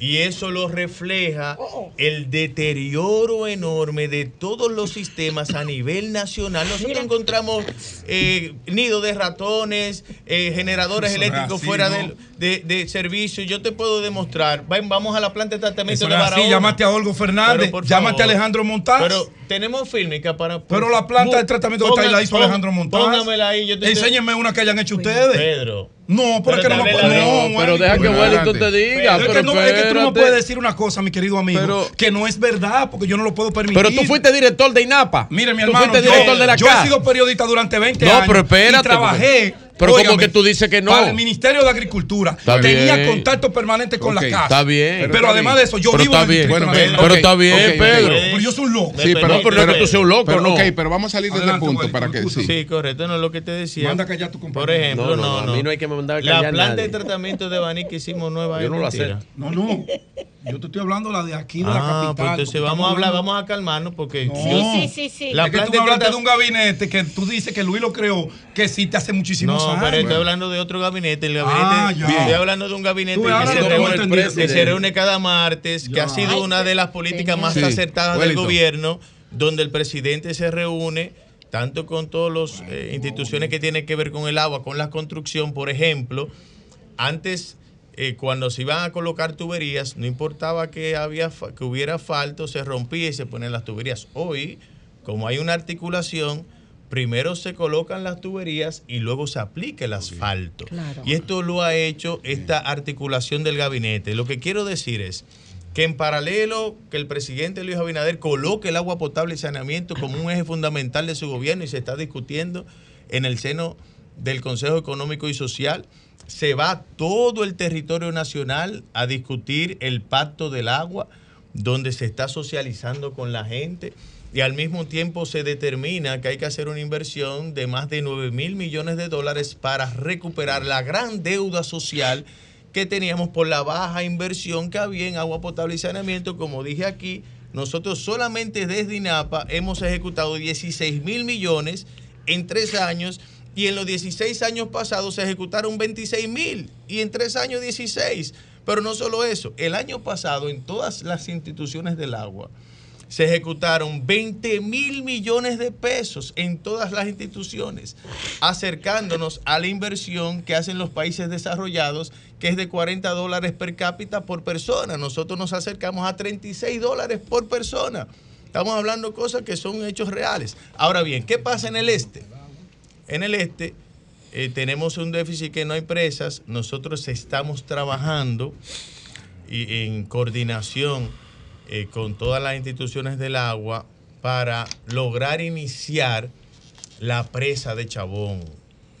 Desde el primer día hablamos Qué de la bueno. presa de, Chabón, la presa del río, el río Pero Soco. está diseñado Se eso. está trabajando, se está trabajando, se están dando los toques finales. Fíjate que ya nosotros estamos, vamos a iniciar el proceso del alcantarillado sanitario de Boca Chica y todas zonas turísticas. Excelente. Wow. Muy Eso- eso importante. sí tiene Eso es un proyecto con el BIT. El sanitario. Claro, para claro, que no con un lleguen emisor, esas su- aguas. con un a- a emisor Boca submarino en la Chica. playa del pueblo, Boca. Chica. Un Sí. emisor submarino, Claro. todo el alcantarillado sanitario Boca Chica, Andrés La Caleta, y para edificar al tema Yo de, recuerdo que de Verón Carolina Punta fue Cana. allá y se bañó en la playa y dijo, aquí no hay pupú, ¿tú fuiste también? Sí, yo fui, no. No, que no, no es que no había. lo, que pasa es que en ese momento Había una- como una se podía bañar, hay contaminación, pero la gente se podía bañar. Bueno, yo hice buceo Ahora, ahí, ahora Chica es un nosotros vamos, a, nosotros vamos a tratar toda esa agua, vamos a hacer un emisor pues, submarino. sí, y al final del día, para concluir con el tema de Verón, Sí, sí. Sí, yo he vamos a ahí hacer, Boca con. Dios mediante, esté en planes la presa, Sí. Una planta de tratamiento de un metro cúbico de agua que va, va a llevar un metro cúbico allá a Verón y a toda esta zona de Pero te- Bávaro. te, Bueno, están diciendo que. Higüey no es Verón. que Ay, no le hable de Verón, sino de Higüey. Te escribieron. Ah, Pero que Verón es otra. Verón es pero- otro municipio. Pero que le, pero no que llama así pero a, la preguntó- provincia. Pero que él le preguntó por Verón. Él le por Verón. Verón. Él Él está Verón. respondiendo a Verón. Ahora, ¿qué es Yo no hablé de güey? Higüey, yo hablé de Verón. Él habló de Verón. Pero es que yo hablé de Verón. Pero yo hablé de Higüey, tú. Ahora, pero vamos- no dije Higüey, que dije Verón. Ya respondió Verón. de Higüey, Ah, pero eso Señores, ya respondió Verón. Ahora, ahora. Higüey, ahora Higüey, por favor, y terminamos ahí. La verdad. Este muchacho ha trabajado. Sí, Es sí, porque tenemos, tenemos el tiempo hoy. podemos- Excúsanos, sí, sí, pero es que- el, tema del agua apasiona. Y esto es lo que genera. Es un tema demasiado importante. Pero Sí. quiero tocar dos temas solamente antes de ok. irnos. Y güey, se está concluyendo una ampliación del acueducto de la Matilla. En los próximos días vamos a incluir casi 1.500 eh, galones más, que estamos hablando de casi 100 litros por segundo, que puede servir a más de 30.000 personas. Estamos ya rehabilitando la planta de las Siete Lagunas de aguas residuales de Higüey también. Estamos ¿Sabe? trabajando fuertemente en eso. Y, y vamos. eh, es, es poco a de- poco. Gracias, Ahora, gracias. eh, para, para un- dos, dos temas. Sí. Sí. Largo plazo, José. Es verdad Nosotros que fuimos- tipo, tipo Max Max, la, la, la, la crisis del agua potable pudiera generar una crisis mundial, una guerra mundial? ¿O tú crees que las tecnologías eso. van a resolver el tema del Lo que agua? sí está ocurriendo es que en el mundo entero hay una gran convicción de que el agua potable sí o sí siempre debe de ser manejada por los estados de manera pública. No se debe privatizar. No, eso es imposible. Y nosotros, en función de eso, estuvimos en octubre en Israel, porque uno siempre escuchaba que Israel es un estado desértico, Sí. siempre maneja Sí. bien el agua. Nosotros fuimos allá. Y cuando ellos empezaron a explicarnos cómo manejaban el agua, porque fuimos a todos los acueductos y demás, y a las plantas de tratamiento, el reuso de agua, en esa discusión que fue la entidad estatal que dirige, que gestiona el agua, ya que es una sola, ¿m? que gestiona todo, yo le pregunté inmediatamente, ¿y cómo ustedes hicieron esto? No, no, no, ustedes tienen que ir allá. Y empezamos ese debate y ya firmamos el acuerdo para que se- ellos van a hacer un master plan y nosotros lo vamos a ejecutar en el país y vamos a dejar el legado, eh, Julio, de el camino correcto de gestión de agua. ¿Tú en la crees que aquí debe ser una sola institución Eso que vamos regule todo? Vamos- él tenía dos temas, porque es que no Por tengo último, tiempo ya, El último realmente. tema es que Sí. hablamos de, de las encuestas. Yo quiero decir aquí que nosotros eh, permanentemente estamos haciendo estudios y quiero certificar que con Dios mediante, en las próximas elecciones, digo aquí que el presidente Luis Abinader sacará un 60% en su candidatura presidencial en las elecciones que vienen. En primera vuelta. En primera, vuelta. Pero 60, claro. Porque si en territorios muy complejos, nosotros acabamos de hacer una, una encuesta en Santo Domingo Este y ronda el 54-55%, sin todavía anunciar su candidatura. Esto te dice que cuando sí la anuncie y ya esté en campaña, eh, unos 5 o 6 puntos más, nosotros lo vamos a lograr y el presidente Luis Abinader sacará más de un 60% seguro en las próximas elecciones. Bueno, pues No señores, gracias a Wellington Arnaud, el director ejecutivo bien, del INAPA. bien. Muchas gracias, Wellington. Cambio y fuera. Son 106.5. Son las 10, 12 minutos. Virgilio, adelante. Hablando es que uno se entiende. Gracias a todos los que nos escuchan a través de este Sol de la mañana de Sol 106.5. RCC Media es la catedral de la opinión en la República eh, Dominicana. Eh, tenemos RD Elige hoy y estamos a eh, lo que estábamos acá, analizamos algunos de los datos, pero yo quería eh, también hacer un símil viendo las elecciones de España.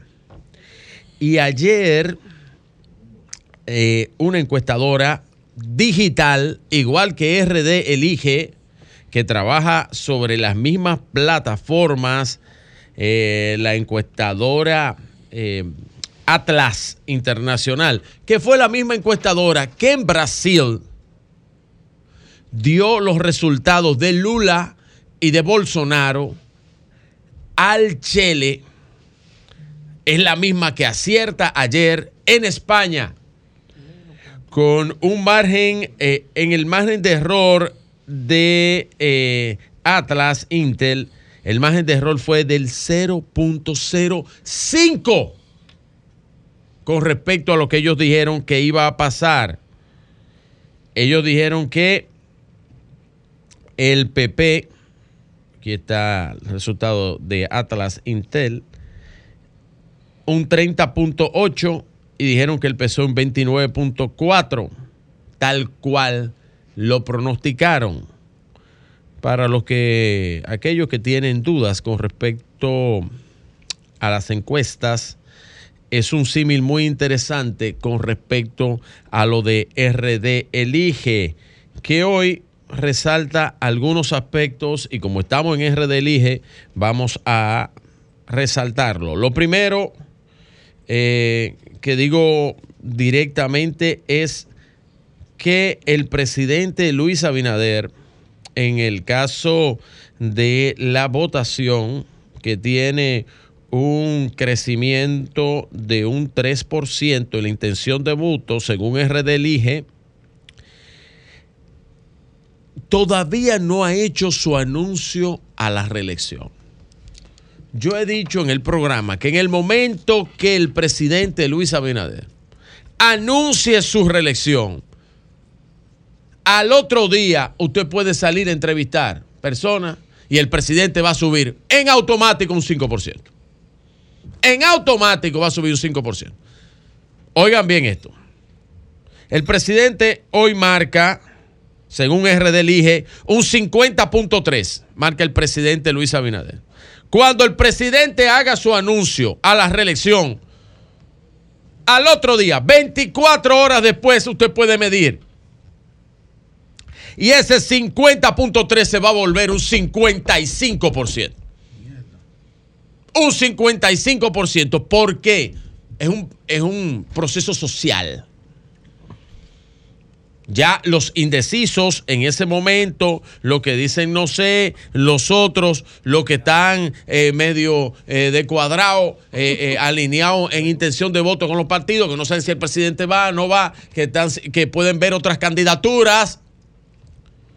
Dicen, no, no, no, no, no, no, no, pero este es el hombre que va a ganar, este es el hombre que está en el gobierno, este es el hombre que significa las realizaciones ahora mismo y eso da un alineamiento de planetas políticos. Inmediatamente la gente se aboca y aparte de todo hay un sentimiento, y lo saben todos ustedes porque lo han vivido en las elecciones, que esto se llama, hay un sentimiento del que va a votar que no, que no, que no le interesa la política, que la política no le atañe directamente a él, que es el sentido de no perder su voto, de que su voto sea para ganar su voto sea para ganar. Y esa gente, y esa gente se aboca a votar por el que está más seguro, por el que eh, representa el triunfo. Y por eso yo digo que en el momento que el presidente anuncie su reelección, en ese momento usted puede automáticamente medir al otro día y va a encontrar un 5%.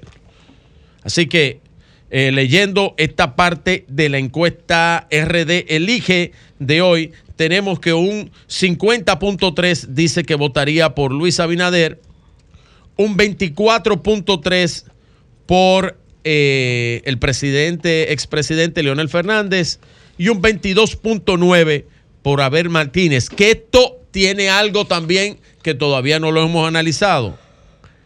Esto es un empate técnico entre Abel Martínez y Leonel Fernández. Y así mismo se demuestra, y lo voy a ver en el otro resultado, un empate técnico partidario entre Fuerza del Pueblo y PLD. Vamos a verlo en el próximo que yo digo, si, si Llovita puede ir eh, poniendo esos datos de la encuesta para que la gente se vaya ilustrando, lo que nos ven y lo que nos escuchan, yo se lo digo directamente aquí en estos micrófonos.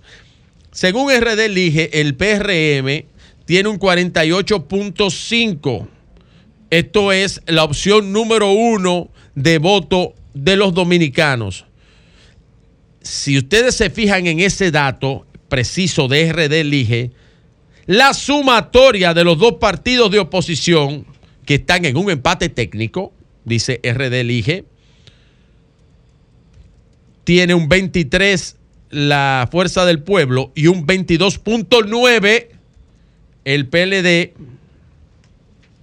Si usted lo suma, los dos dan un 45.9. La sumatoria. Contra un 48.5 del PRM. Y ahí yo coincido con algo que dijo José. Y dijo José que el PRM de hoy era el PLD del 2016 con la reelección de Danilo Medina. Creo que José hizo esa referencia hace unos días. Y yo estoy totalmente de acuerdo. Pero analizando esto, tenemos 48.5 del PRM como opción número uno en la intención de voto de los dominicanos y tenemos un 23 de la Fuerza del Pueblo y un 22.9 de eh, el PLD en línea. Esto, esto denomina, determina un empate técnico, tanto en las candidaturas de ambos candidatos como en la parte partidaria para ambos partidos. O sea, vuelvo a mi, eh, al análisis anterior. 24.3 Leonel Fernández, 22.9 Abel Martínez en la intención de voto de candidato. Y en la parte partidaria, 23 la Fuerza del Pueblo, 22.9 el PLD. es un empate técnico entre ambas candidaturas y ambos partidos. La sumatoria, a su vez, de esas, de las candidaturas, la sumatoria entre ellos en ese empate, en ese empate técnico, estaríamos hablando de que es un 47 en un empate técnico y partidariamente estaríamos hablando de un 45.9. El presidente, a su vez, y el PRM lo superan con la sumatoria de los dos, recordando y haciendo un análisis de que las sumatorias en, los, en las partes partidarias, o sea, si hay una fusión, nunca son absolutas. Nunca pasa eso. Por eso, don Julio, cuando Eury los otros días hablaba de la unión de ambos, decía don Julio, no, no, pero tú estás trabajando para el contrario, porque si eso pasa, no hay un término absoluto. Crece el presidente y ahí sí se determina, como está determinado ahora, pero se determina más una, una primera vuelta. Habiendo analizado esto de RD Elige, voy a hacer algo que era la semana pasada que iba a hablar de esto, pero toca ahora. Miren, eh, y voy a hacer esto también pequeño. El presidente, el presidente Luis Abinader dijo lo siguiente en el fin de semana, que yo creo que esta es la pauta del discurso de reelección del presidente Luis, Luis Abinader. Oigan esto presidente Luis Abinader dijo, por cada mentira que digan, responderemos con tres verdades. Esta es la pauta del anuncio, el inicio del anuncio por la repostulación del presidente Luis Abinader. ¿Por qué yo digo esto? Porque, como ustedes habrán visto, el presidente no estaba él siendo en los últimos meses conteste. No estaba, no estaba contestando a la oposición directamente. Respondía sobre las problemáticas nacionales o sobre los problemas que se ponían en el tapete que la, la oposición la ponía. Pero esto es una respuesta directa a la oposición política. Cuando le dice el presidente que responderá con tres verdades a los que digan por cada mentira que diga la oposición directamente. Una respuesta, y doña Consuelo ahorita hablaba de eso en su comentario, cuando eh, hacía su análisis de, de noticias y decía eso, que ella no lo entendía. Y yo le digo, se entiende perfecto. Es la respuesta del presidente directa a la oposición en su camino hacia la reelección. Es la primera respuesta en meses que el presidente directamente le habla a ellos en un plano, en un plano directo.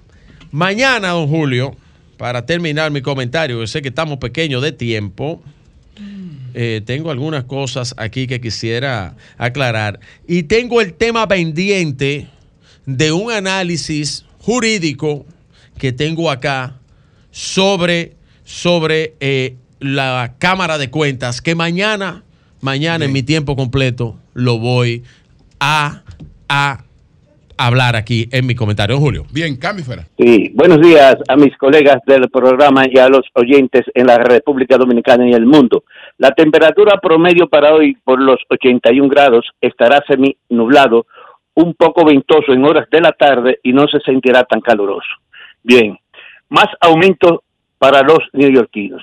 La tarifa de gas y electricidad por parte de Con Edison una de las empresas de electricidad más grandes de Estados Unidos, aumentará 9.1% su tarifa en la Gran Manzana y Westchester a partir del próximo mes de agosto y de nuevo en enero y de nuevo en el 2025, lo que significaría un aumento de más del doble de los cobros actuales.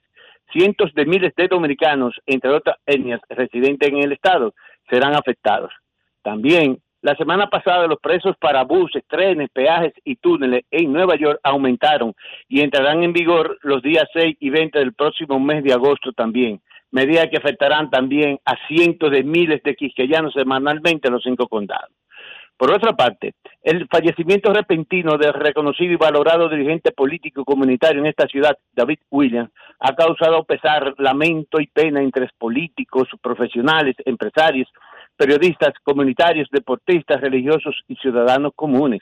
Actualmente era el presidente en la región del Bronx del PRM y vice- vicepresidente de la Gran Parada Americana del Bronx. Su fallecimiento se produjo la noche de este viernes en el restaurante 809 mientras efectuaba una actividad relacionada con el desfile. Fue asistente político de Peña Gómez en Nueva York, quien frecuentemente lo visitaba en su residencia en la avenida Creston con la calle 181 en el Bronx. También lo visitaba Toy Camps, entre otros políticos. Fue un hombre versado, versado y visionario. Analizaba a profundidad los temas. Buen orador, conciliador, respetuoso, abanderado de la humildad y sencillez, luchador ante las injusticias, los maltratos, humillación y defensor del sistema democrático. Se comenta en el Alto Manhattan que una situación en la actividad por parte del presidente de la entidad, Felipe Febles, le hizo subir la presión. Paz a su alma. Asimismo, dominicanos en esta ciudad de Nueva York, procedentes de Santiago de los Caballeros, valoraron de positivo el reconocimiento que residentes del sector residencial de Villa Emilia en Santiago les hicieran la semana pasada al coronel de la policía José Francisco de la Cruz, alias Tanque de Guerra, porque viene siendo un trabajo excelente a favor de los antigueros al combatir la delincuencia de manera frontal y sistemática. Este coronel fue reconocido por esas vivas cualidades cuando estuvo depuesto en Cotuí, Moca, Villarriba y otras localidades del país.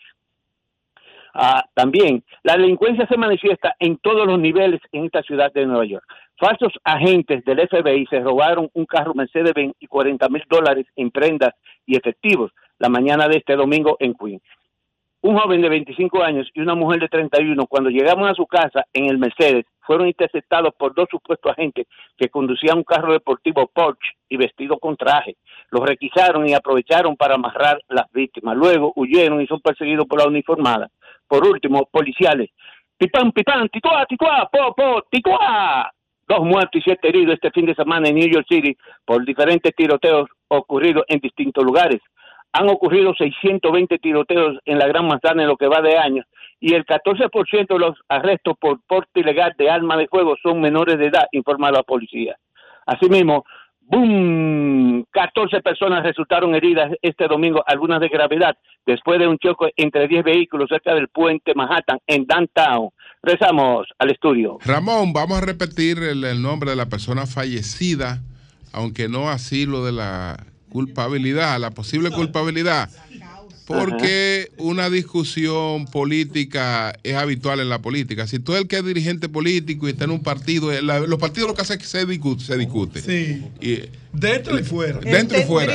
Una condición Una pregnante. condición, vi- me hubiese matado a mí aquí al ¿Cuál sol. se le disparó la, Porque la la política es discusión, es diferencia. así- Óyeme, óyeme, nada de eso ocurrió, nada de eso ocurrió, Julio. Sí. Lo que tú estás describiendo. Lo que pasó fue que él como vicepresidente, un hombre muy respetuoso, muy, ¿Cómo se muy, llama? muy, ¿Cómo muy, se llama la persona? David Williams, fue a subir a la tarima como vicepresidente de, del desfile. Y el presidente del desfile, no, no, no, no, no, le hacía así con la mano, baja, baja, que esto es para, para los candidatos nomás, pero había gente que no, no, no, no, que baje, que baje, que baje. El video anda rodando ahí. Se sintió como humillado frente a, a más de 100 dominicanos. Un hombre demasiado respetuoso y decente. Y parece ser, eso es lo que se comenta, que eso le subió la presión y... Y ¿quién cayó sabe? muerto ahí. Ahí mismo, y de ahí lo recogían en 809, lo llevaron al hospital y estaba muerto ya. Bueno. Esa fue la situación, no fue discusión, no. David Williams, reconocido, muy amigo nuestro, muy, y, y- y- y escuchaba el programa siempre, 100%. Bueno, mu- mu- Eso es lo que se dice en la comunidad. Ok, ok. Bueno, pues gracias, Bueno. Ramón. Adiós, adiós. Bye. Sol 106.5. 10.37 minutos. Pedro, buenos días. Buenos días, don Julio Martínez Pozo. Buenos días a todo el panel. Buenos días a toda la República Dominicana. Buenos días para el equipo de producción. Buenos días para los que nos escuchan allende los mares. Sol de la mañana. Un placer, un privilegio siempre dirigirnos a ustedes y que ustedes nos Pedro. presten la atención debida. Pedro, Vinicito, Vinicito, tu amigo, dice, dice con respecto a RD Elige, dice, dice lo siguiente, oye lo que dice Vinicito. Vamos a ver. Dice, lamentable, lamentable realidad. La fuerza del pueblo hoy en día tendría todas las posibilidades de polarización con el PRM, pero están hablando de alianzas con el danilismo y eso demerita y debilita a Leonel Fernández y fortalece el danilismo, por ende a Abel Martínez. Eso dice bueno, ok, Vinicito. ok, bien, bien, muy bien. Ya no tiene otra interrupción No, no, no, adelante. ahí programada. Eso era todo. Pues inicio mi comentario. Bueno, como cada lunes, como cada lunes hago un recuento de las actividades del fin de semana que llevo a cabo con miras a alcanzar la nominación a diputado por la circunscripción número 2 y sobre todo dentro de este nuevo esquema de eh, la construcción de un liderazgo político más cercano, más participativo, en donde la gente tenga la oportunidad de plantear sus necesidades, que nosotros como actores políticos y sociales les escuchemos y formulemos algún tipo de soluciones para ellos. Ese es el nuevo liderazgo que estamos construyendo, donde estemos más cerca de la gente cada día, por eso recorremos calles, callejones, avenidas, para conocer de cerca a cada uno de nuestros electores y agradecer, agradecer siempre, hace digno a las personas. En este fin de semana, bueno, trabajamos el sábado, eh, un mano a mano en el sector La Esperanza Segunda de los Ríos. Allí quiero agradecer de manera muy especial, además de todos los municipios de los ríos que nos recibían en sus casas con mucho cariño y como siempre la identificación con el trabajo que hacemos aquí en el Sol de la Mañana, a Henry Ramos y a Luis Rosario, que fueron los compañeros que organizaron nuestros equipos coordinadores allá y organizaron este recorrido interesante. Luego participamos el mismo sábado en la validación de la dirección media en el sector de Cristo Rey. Allí compartimos con el dirigente Ramón Méndez, quien ya es un, eh, con esta validación, pues confirma su calidad y su nivel de dirigente medio de la fuerza del pueblo. De allí nos trasladamos ahí al hoyo de Chulín.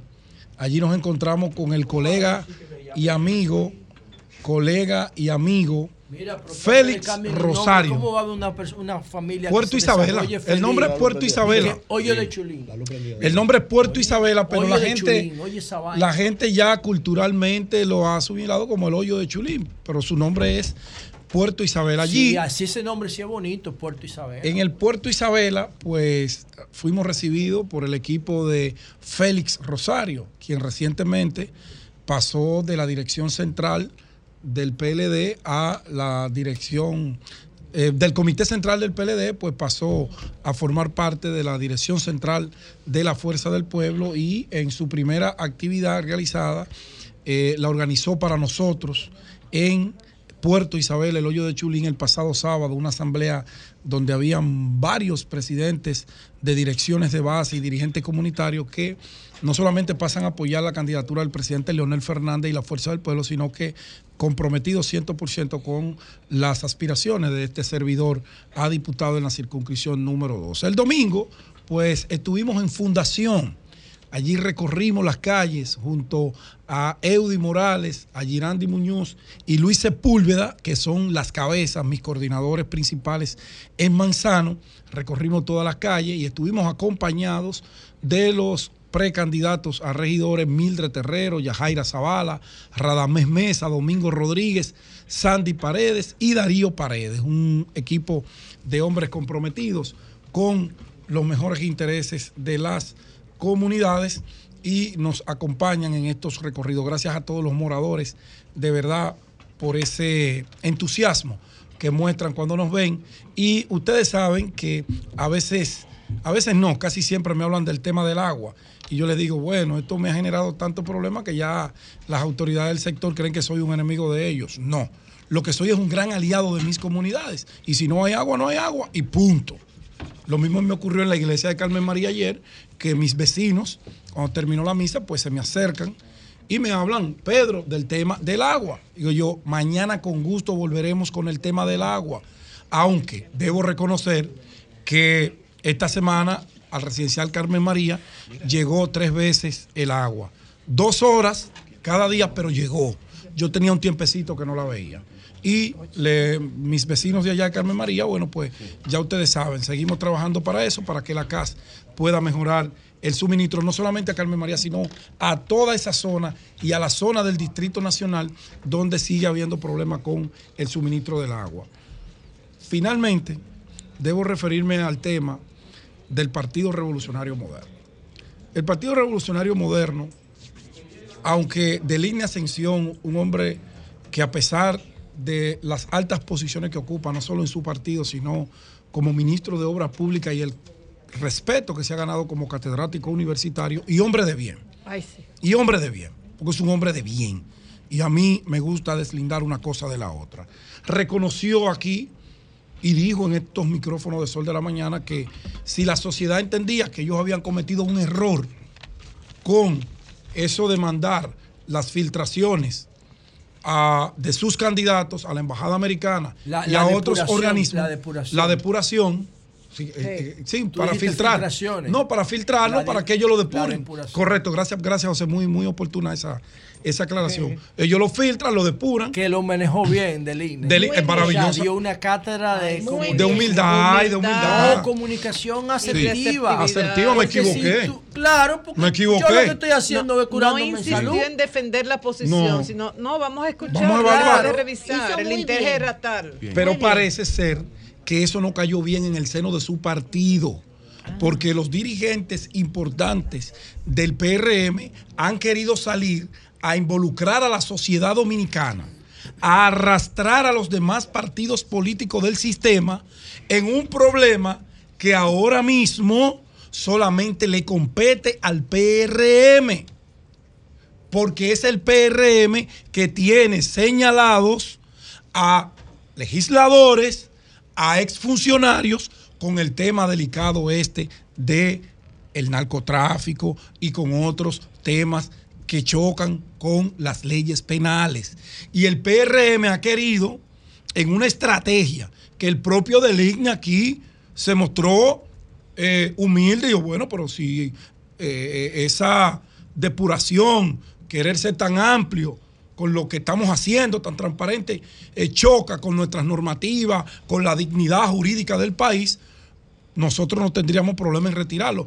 Pero ahora, Paliza, Eddie Olivares y demás dirigentes importantes del PRM quieren insistir con el tema y tirarle la pelota a los partidos de oposición.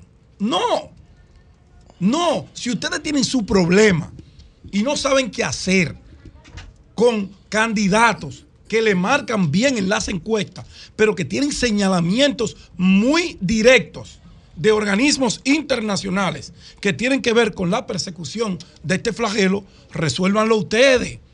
Resuélvanlo allá en el PRM.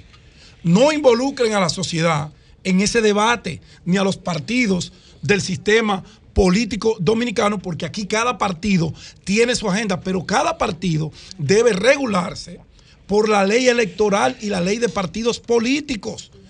Y es ella la que establece cuáles son los mecanismos y cuál es el perfil que se debe presentar para una persona ser candidata a un puesto electivo. Resuelvan su problema ya, amigos del PRM, y no arrastren a la sociedad en un debate fútil, un debate sin ningún tipo de sustento, que lo único que hace es mostrar un entreguismo, un entreguismo del país para que hasta los políticos que nos van a representar lo decidan los organismos internacionales.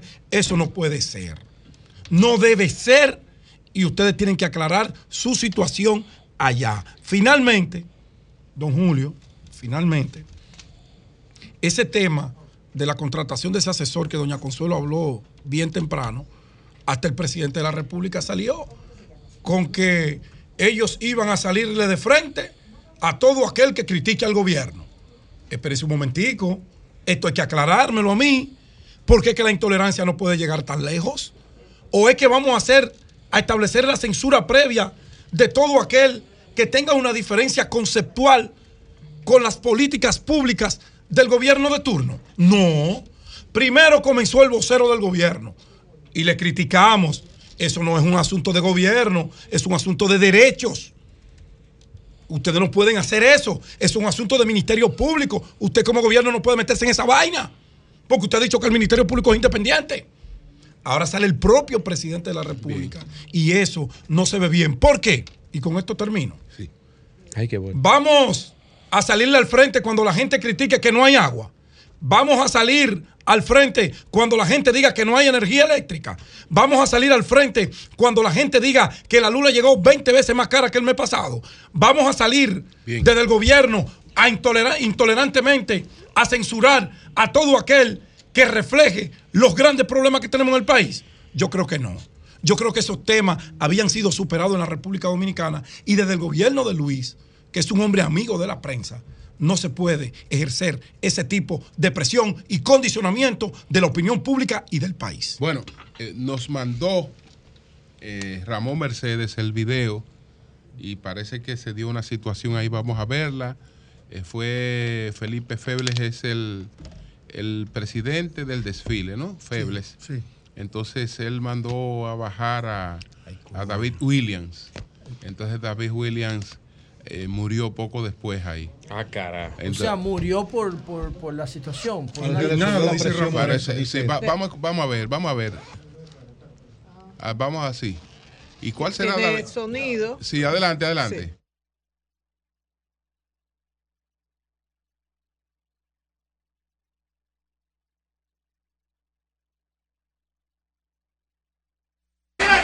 Nadie va a hablar, nadie va a hablar, nadie va a hablar. Nadie va a hablar.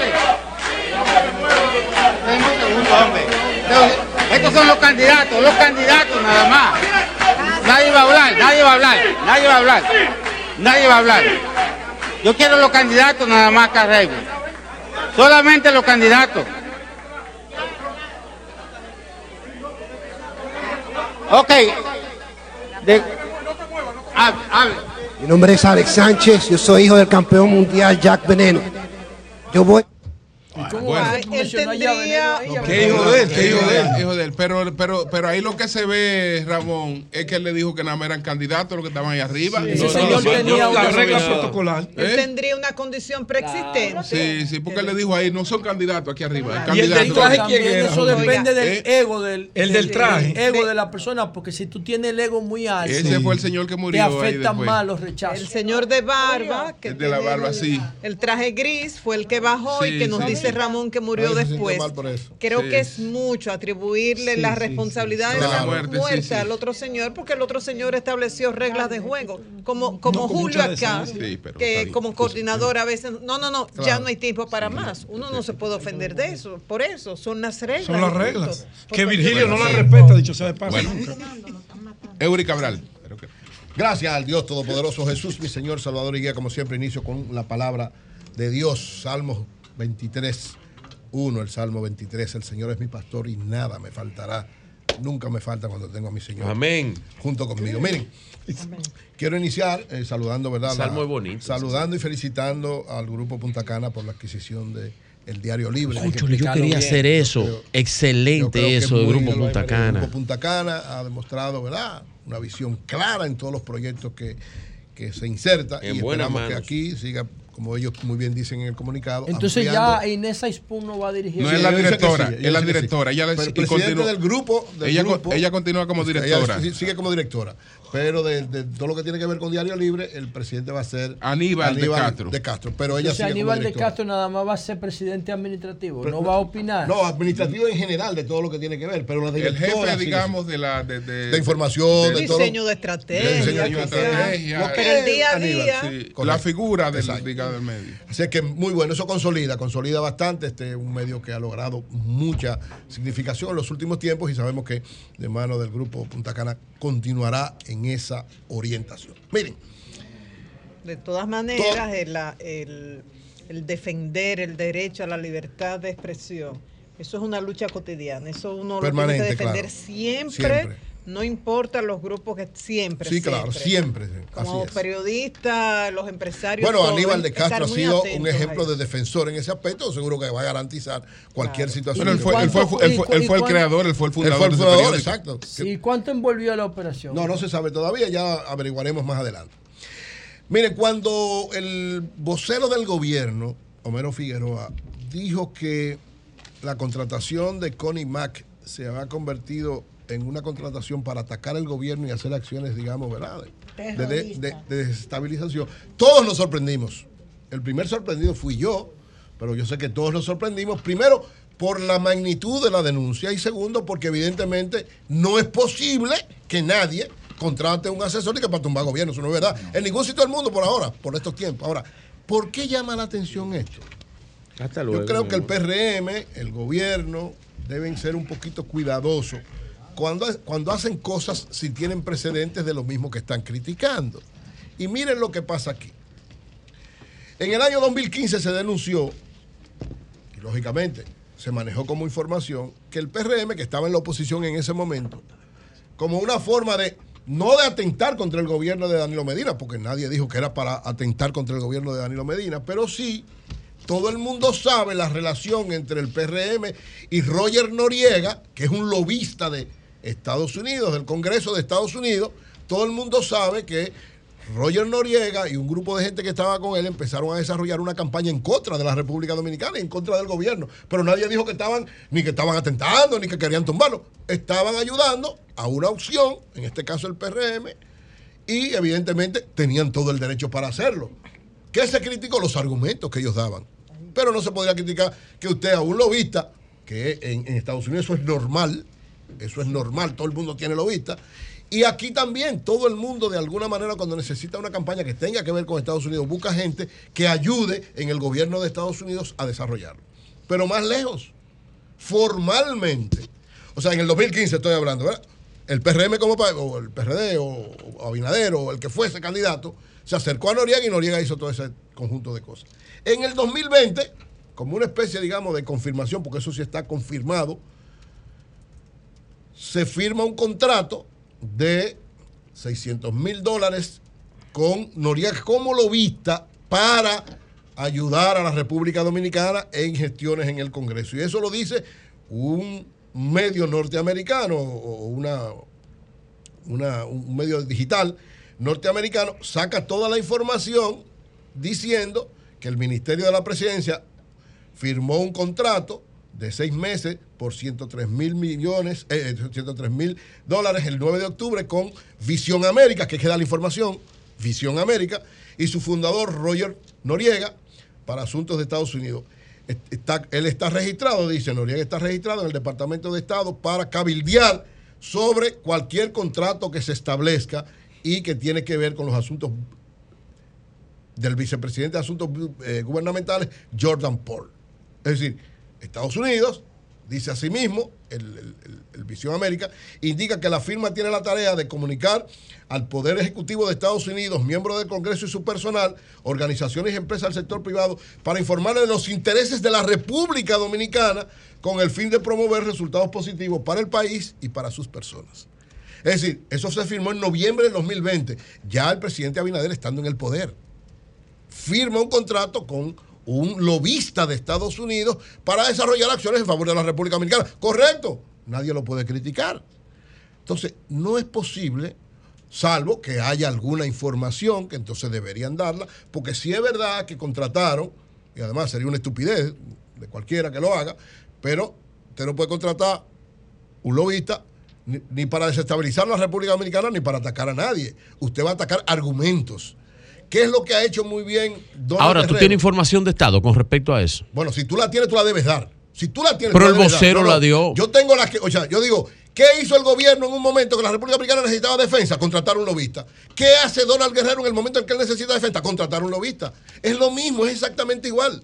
¿Un lobista para qué? Con una razón que dice eh, este señor que lo contratan, él dice, bueno, es un ciudadano norteamericano, me ha contratado para yo hacer una gestión a favor de él. ¿Qué va a atacar con IMAT? Argumentos, no a tumbar gobierno. No va a atacar la moral de nadie. Ahora, si hay pruebas, y lógicamente fue el vocero de la presidencia que habló, si tiene pruebas, entonces debe presentarlas porque estamos hablando de transparencia. Transparencia es transparencia. Usted no puede acusar sin tener argumentos. Usted no puede eh, endirgar en otro algo que usted no tiene prueba de que sea así, porque yo le digo, no es verdad que Donald Guerrero va a contratar un asesor ni para tumbar el gobierno ni para acabar con nadie, es para él defenderse. Y tiene todo el derecho, lo dice la Constitución. Era abogado, puede ejercer en la República Dominicana porque lo que él necesita para su legítima defensa son abogados. ¿Cuál es el problema Pero, eh, Vi- Virgilio, estamos por parte. ¿Qué es ¿Cuál lo que quiere? Cuando tuyo? nosotros, cuando nosotros nos defendemos en Estados Unidos por cualquier situación, no buscamos gente que tiene que ver con el mismo aspecto. Es lobista que buscamos. Es decir, República Dominicana va a, firmar un contrato comercial y hay problemas con el contrato comercial. No Es que buscamos esto un no es, comercial. esto no es comercial, esto es judicial. Espérate, eh, República Dominicana no busca. República Dominicana, para defenderse de algo comercial, no busca un comercial. Es que esto es judicial. Busca un lobista, no, un lobista. Lo Un- que ha hecho Donald Es- Guerrero es que lo esto es mismo- judicial, lo eso no mismo tiene que ver con lo mismo. Luis Abinader cuando era candidato y lo mismo que hizo el gobierno cuando entendió que debía defenderse. Entonces, ¿qué es lo correcto? Lo correcto es permitir que las personas que están siendo juzgadas usen la mayor cantidad de defensa que sea posible, respetando las reglas y respetando las leyes.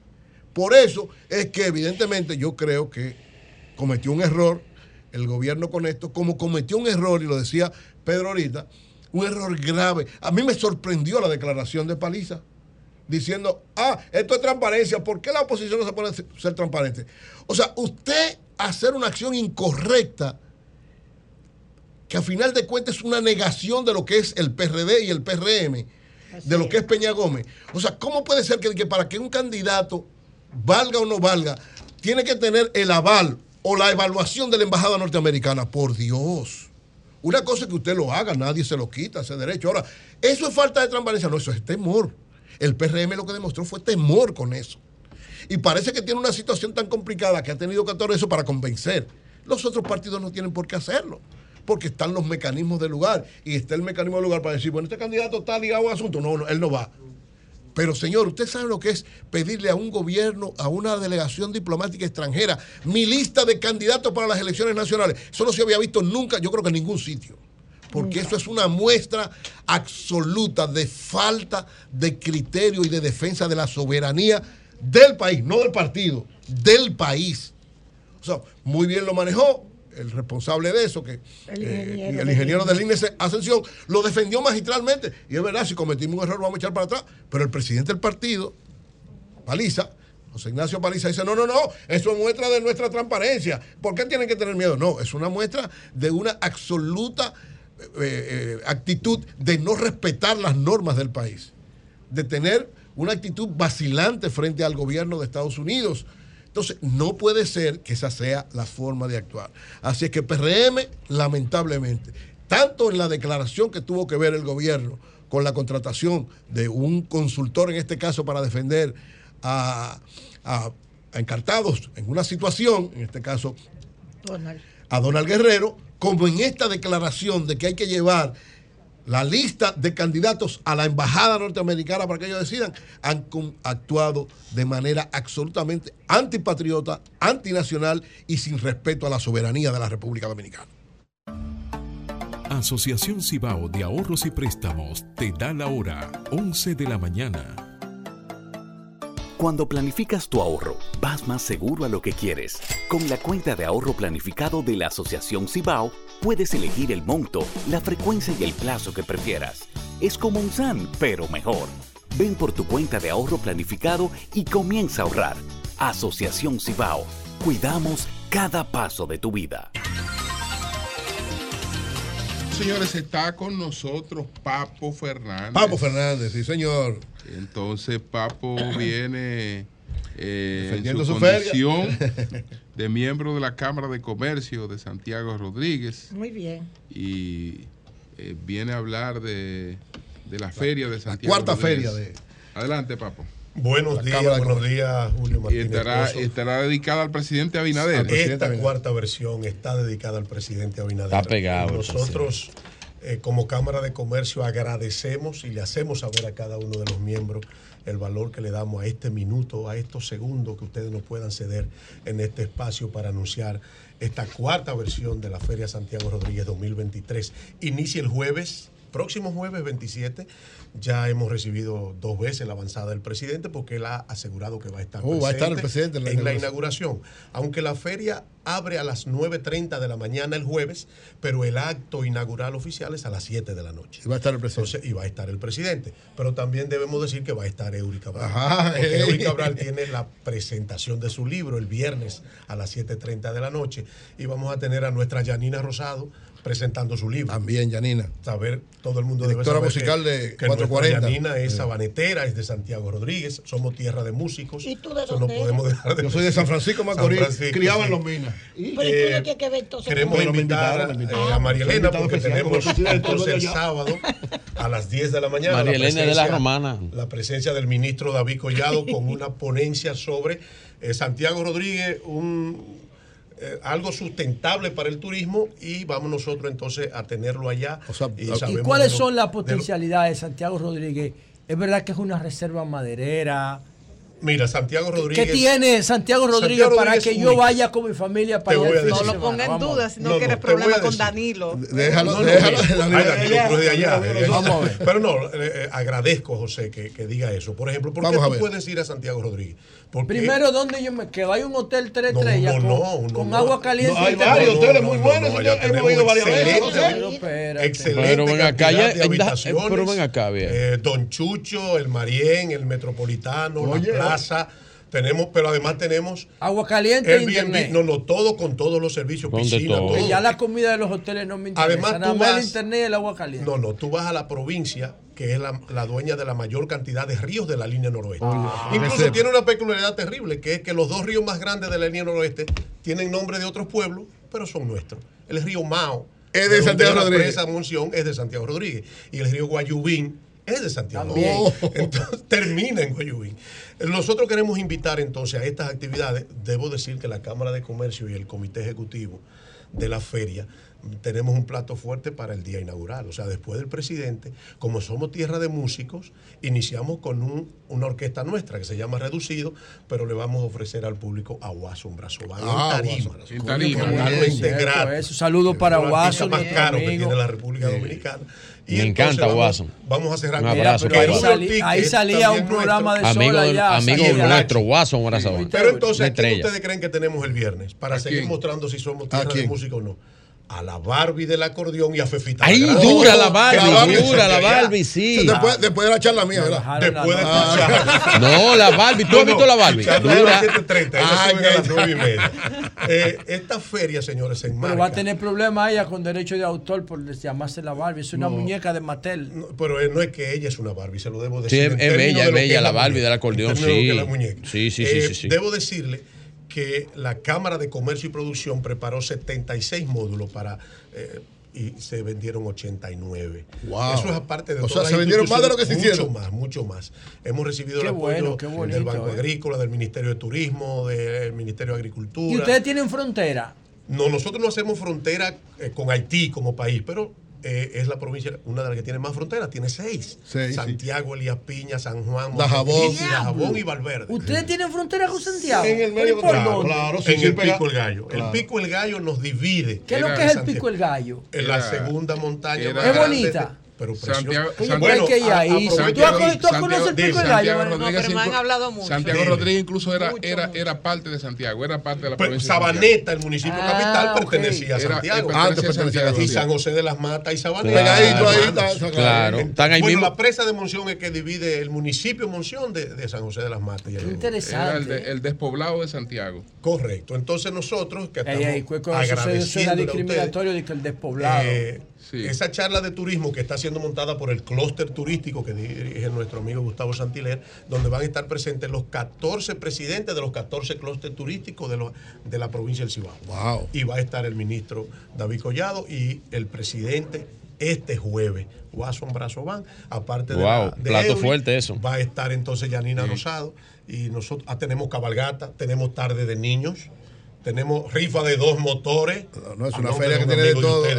rifa de dos motores, super gato, debo decirlo porque ellos son expositores del senador Antonio. Ah, Antonio, hey, que hey. nos está apoyando bastante, Qué igual bueno, que la bueno. gobernadora y el alcalde. que está papá, duro para la reelección también. me no, no, la cámara. Ya déjalo ahí, si, mi- si mi- ustedes vieran el crisol que es la cámara de Santiago. Es, Rodríguez. tiene todo, tiene de todo. Mira, mira, 30 Sí, segundos los para darle eso es muy importante. historia. Sí, sí. Ustedes sabían que Y el libro. en los 11 miembros de la Cámara de Comercio de Santiago Rodríguez, ustedes tienen a un ex gobernador, un ex síndico, un ex diputado, el presidente de la Junta, el presidente del PRD, el presidente de la Fuerza del Pueblo y miembro del PLD y del PRD. Ahí se va O sea, ahí hay de En todo.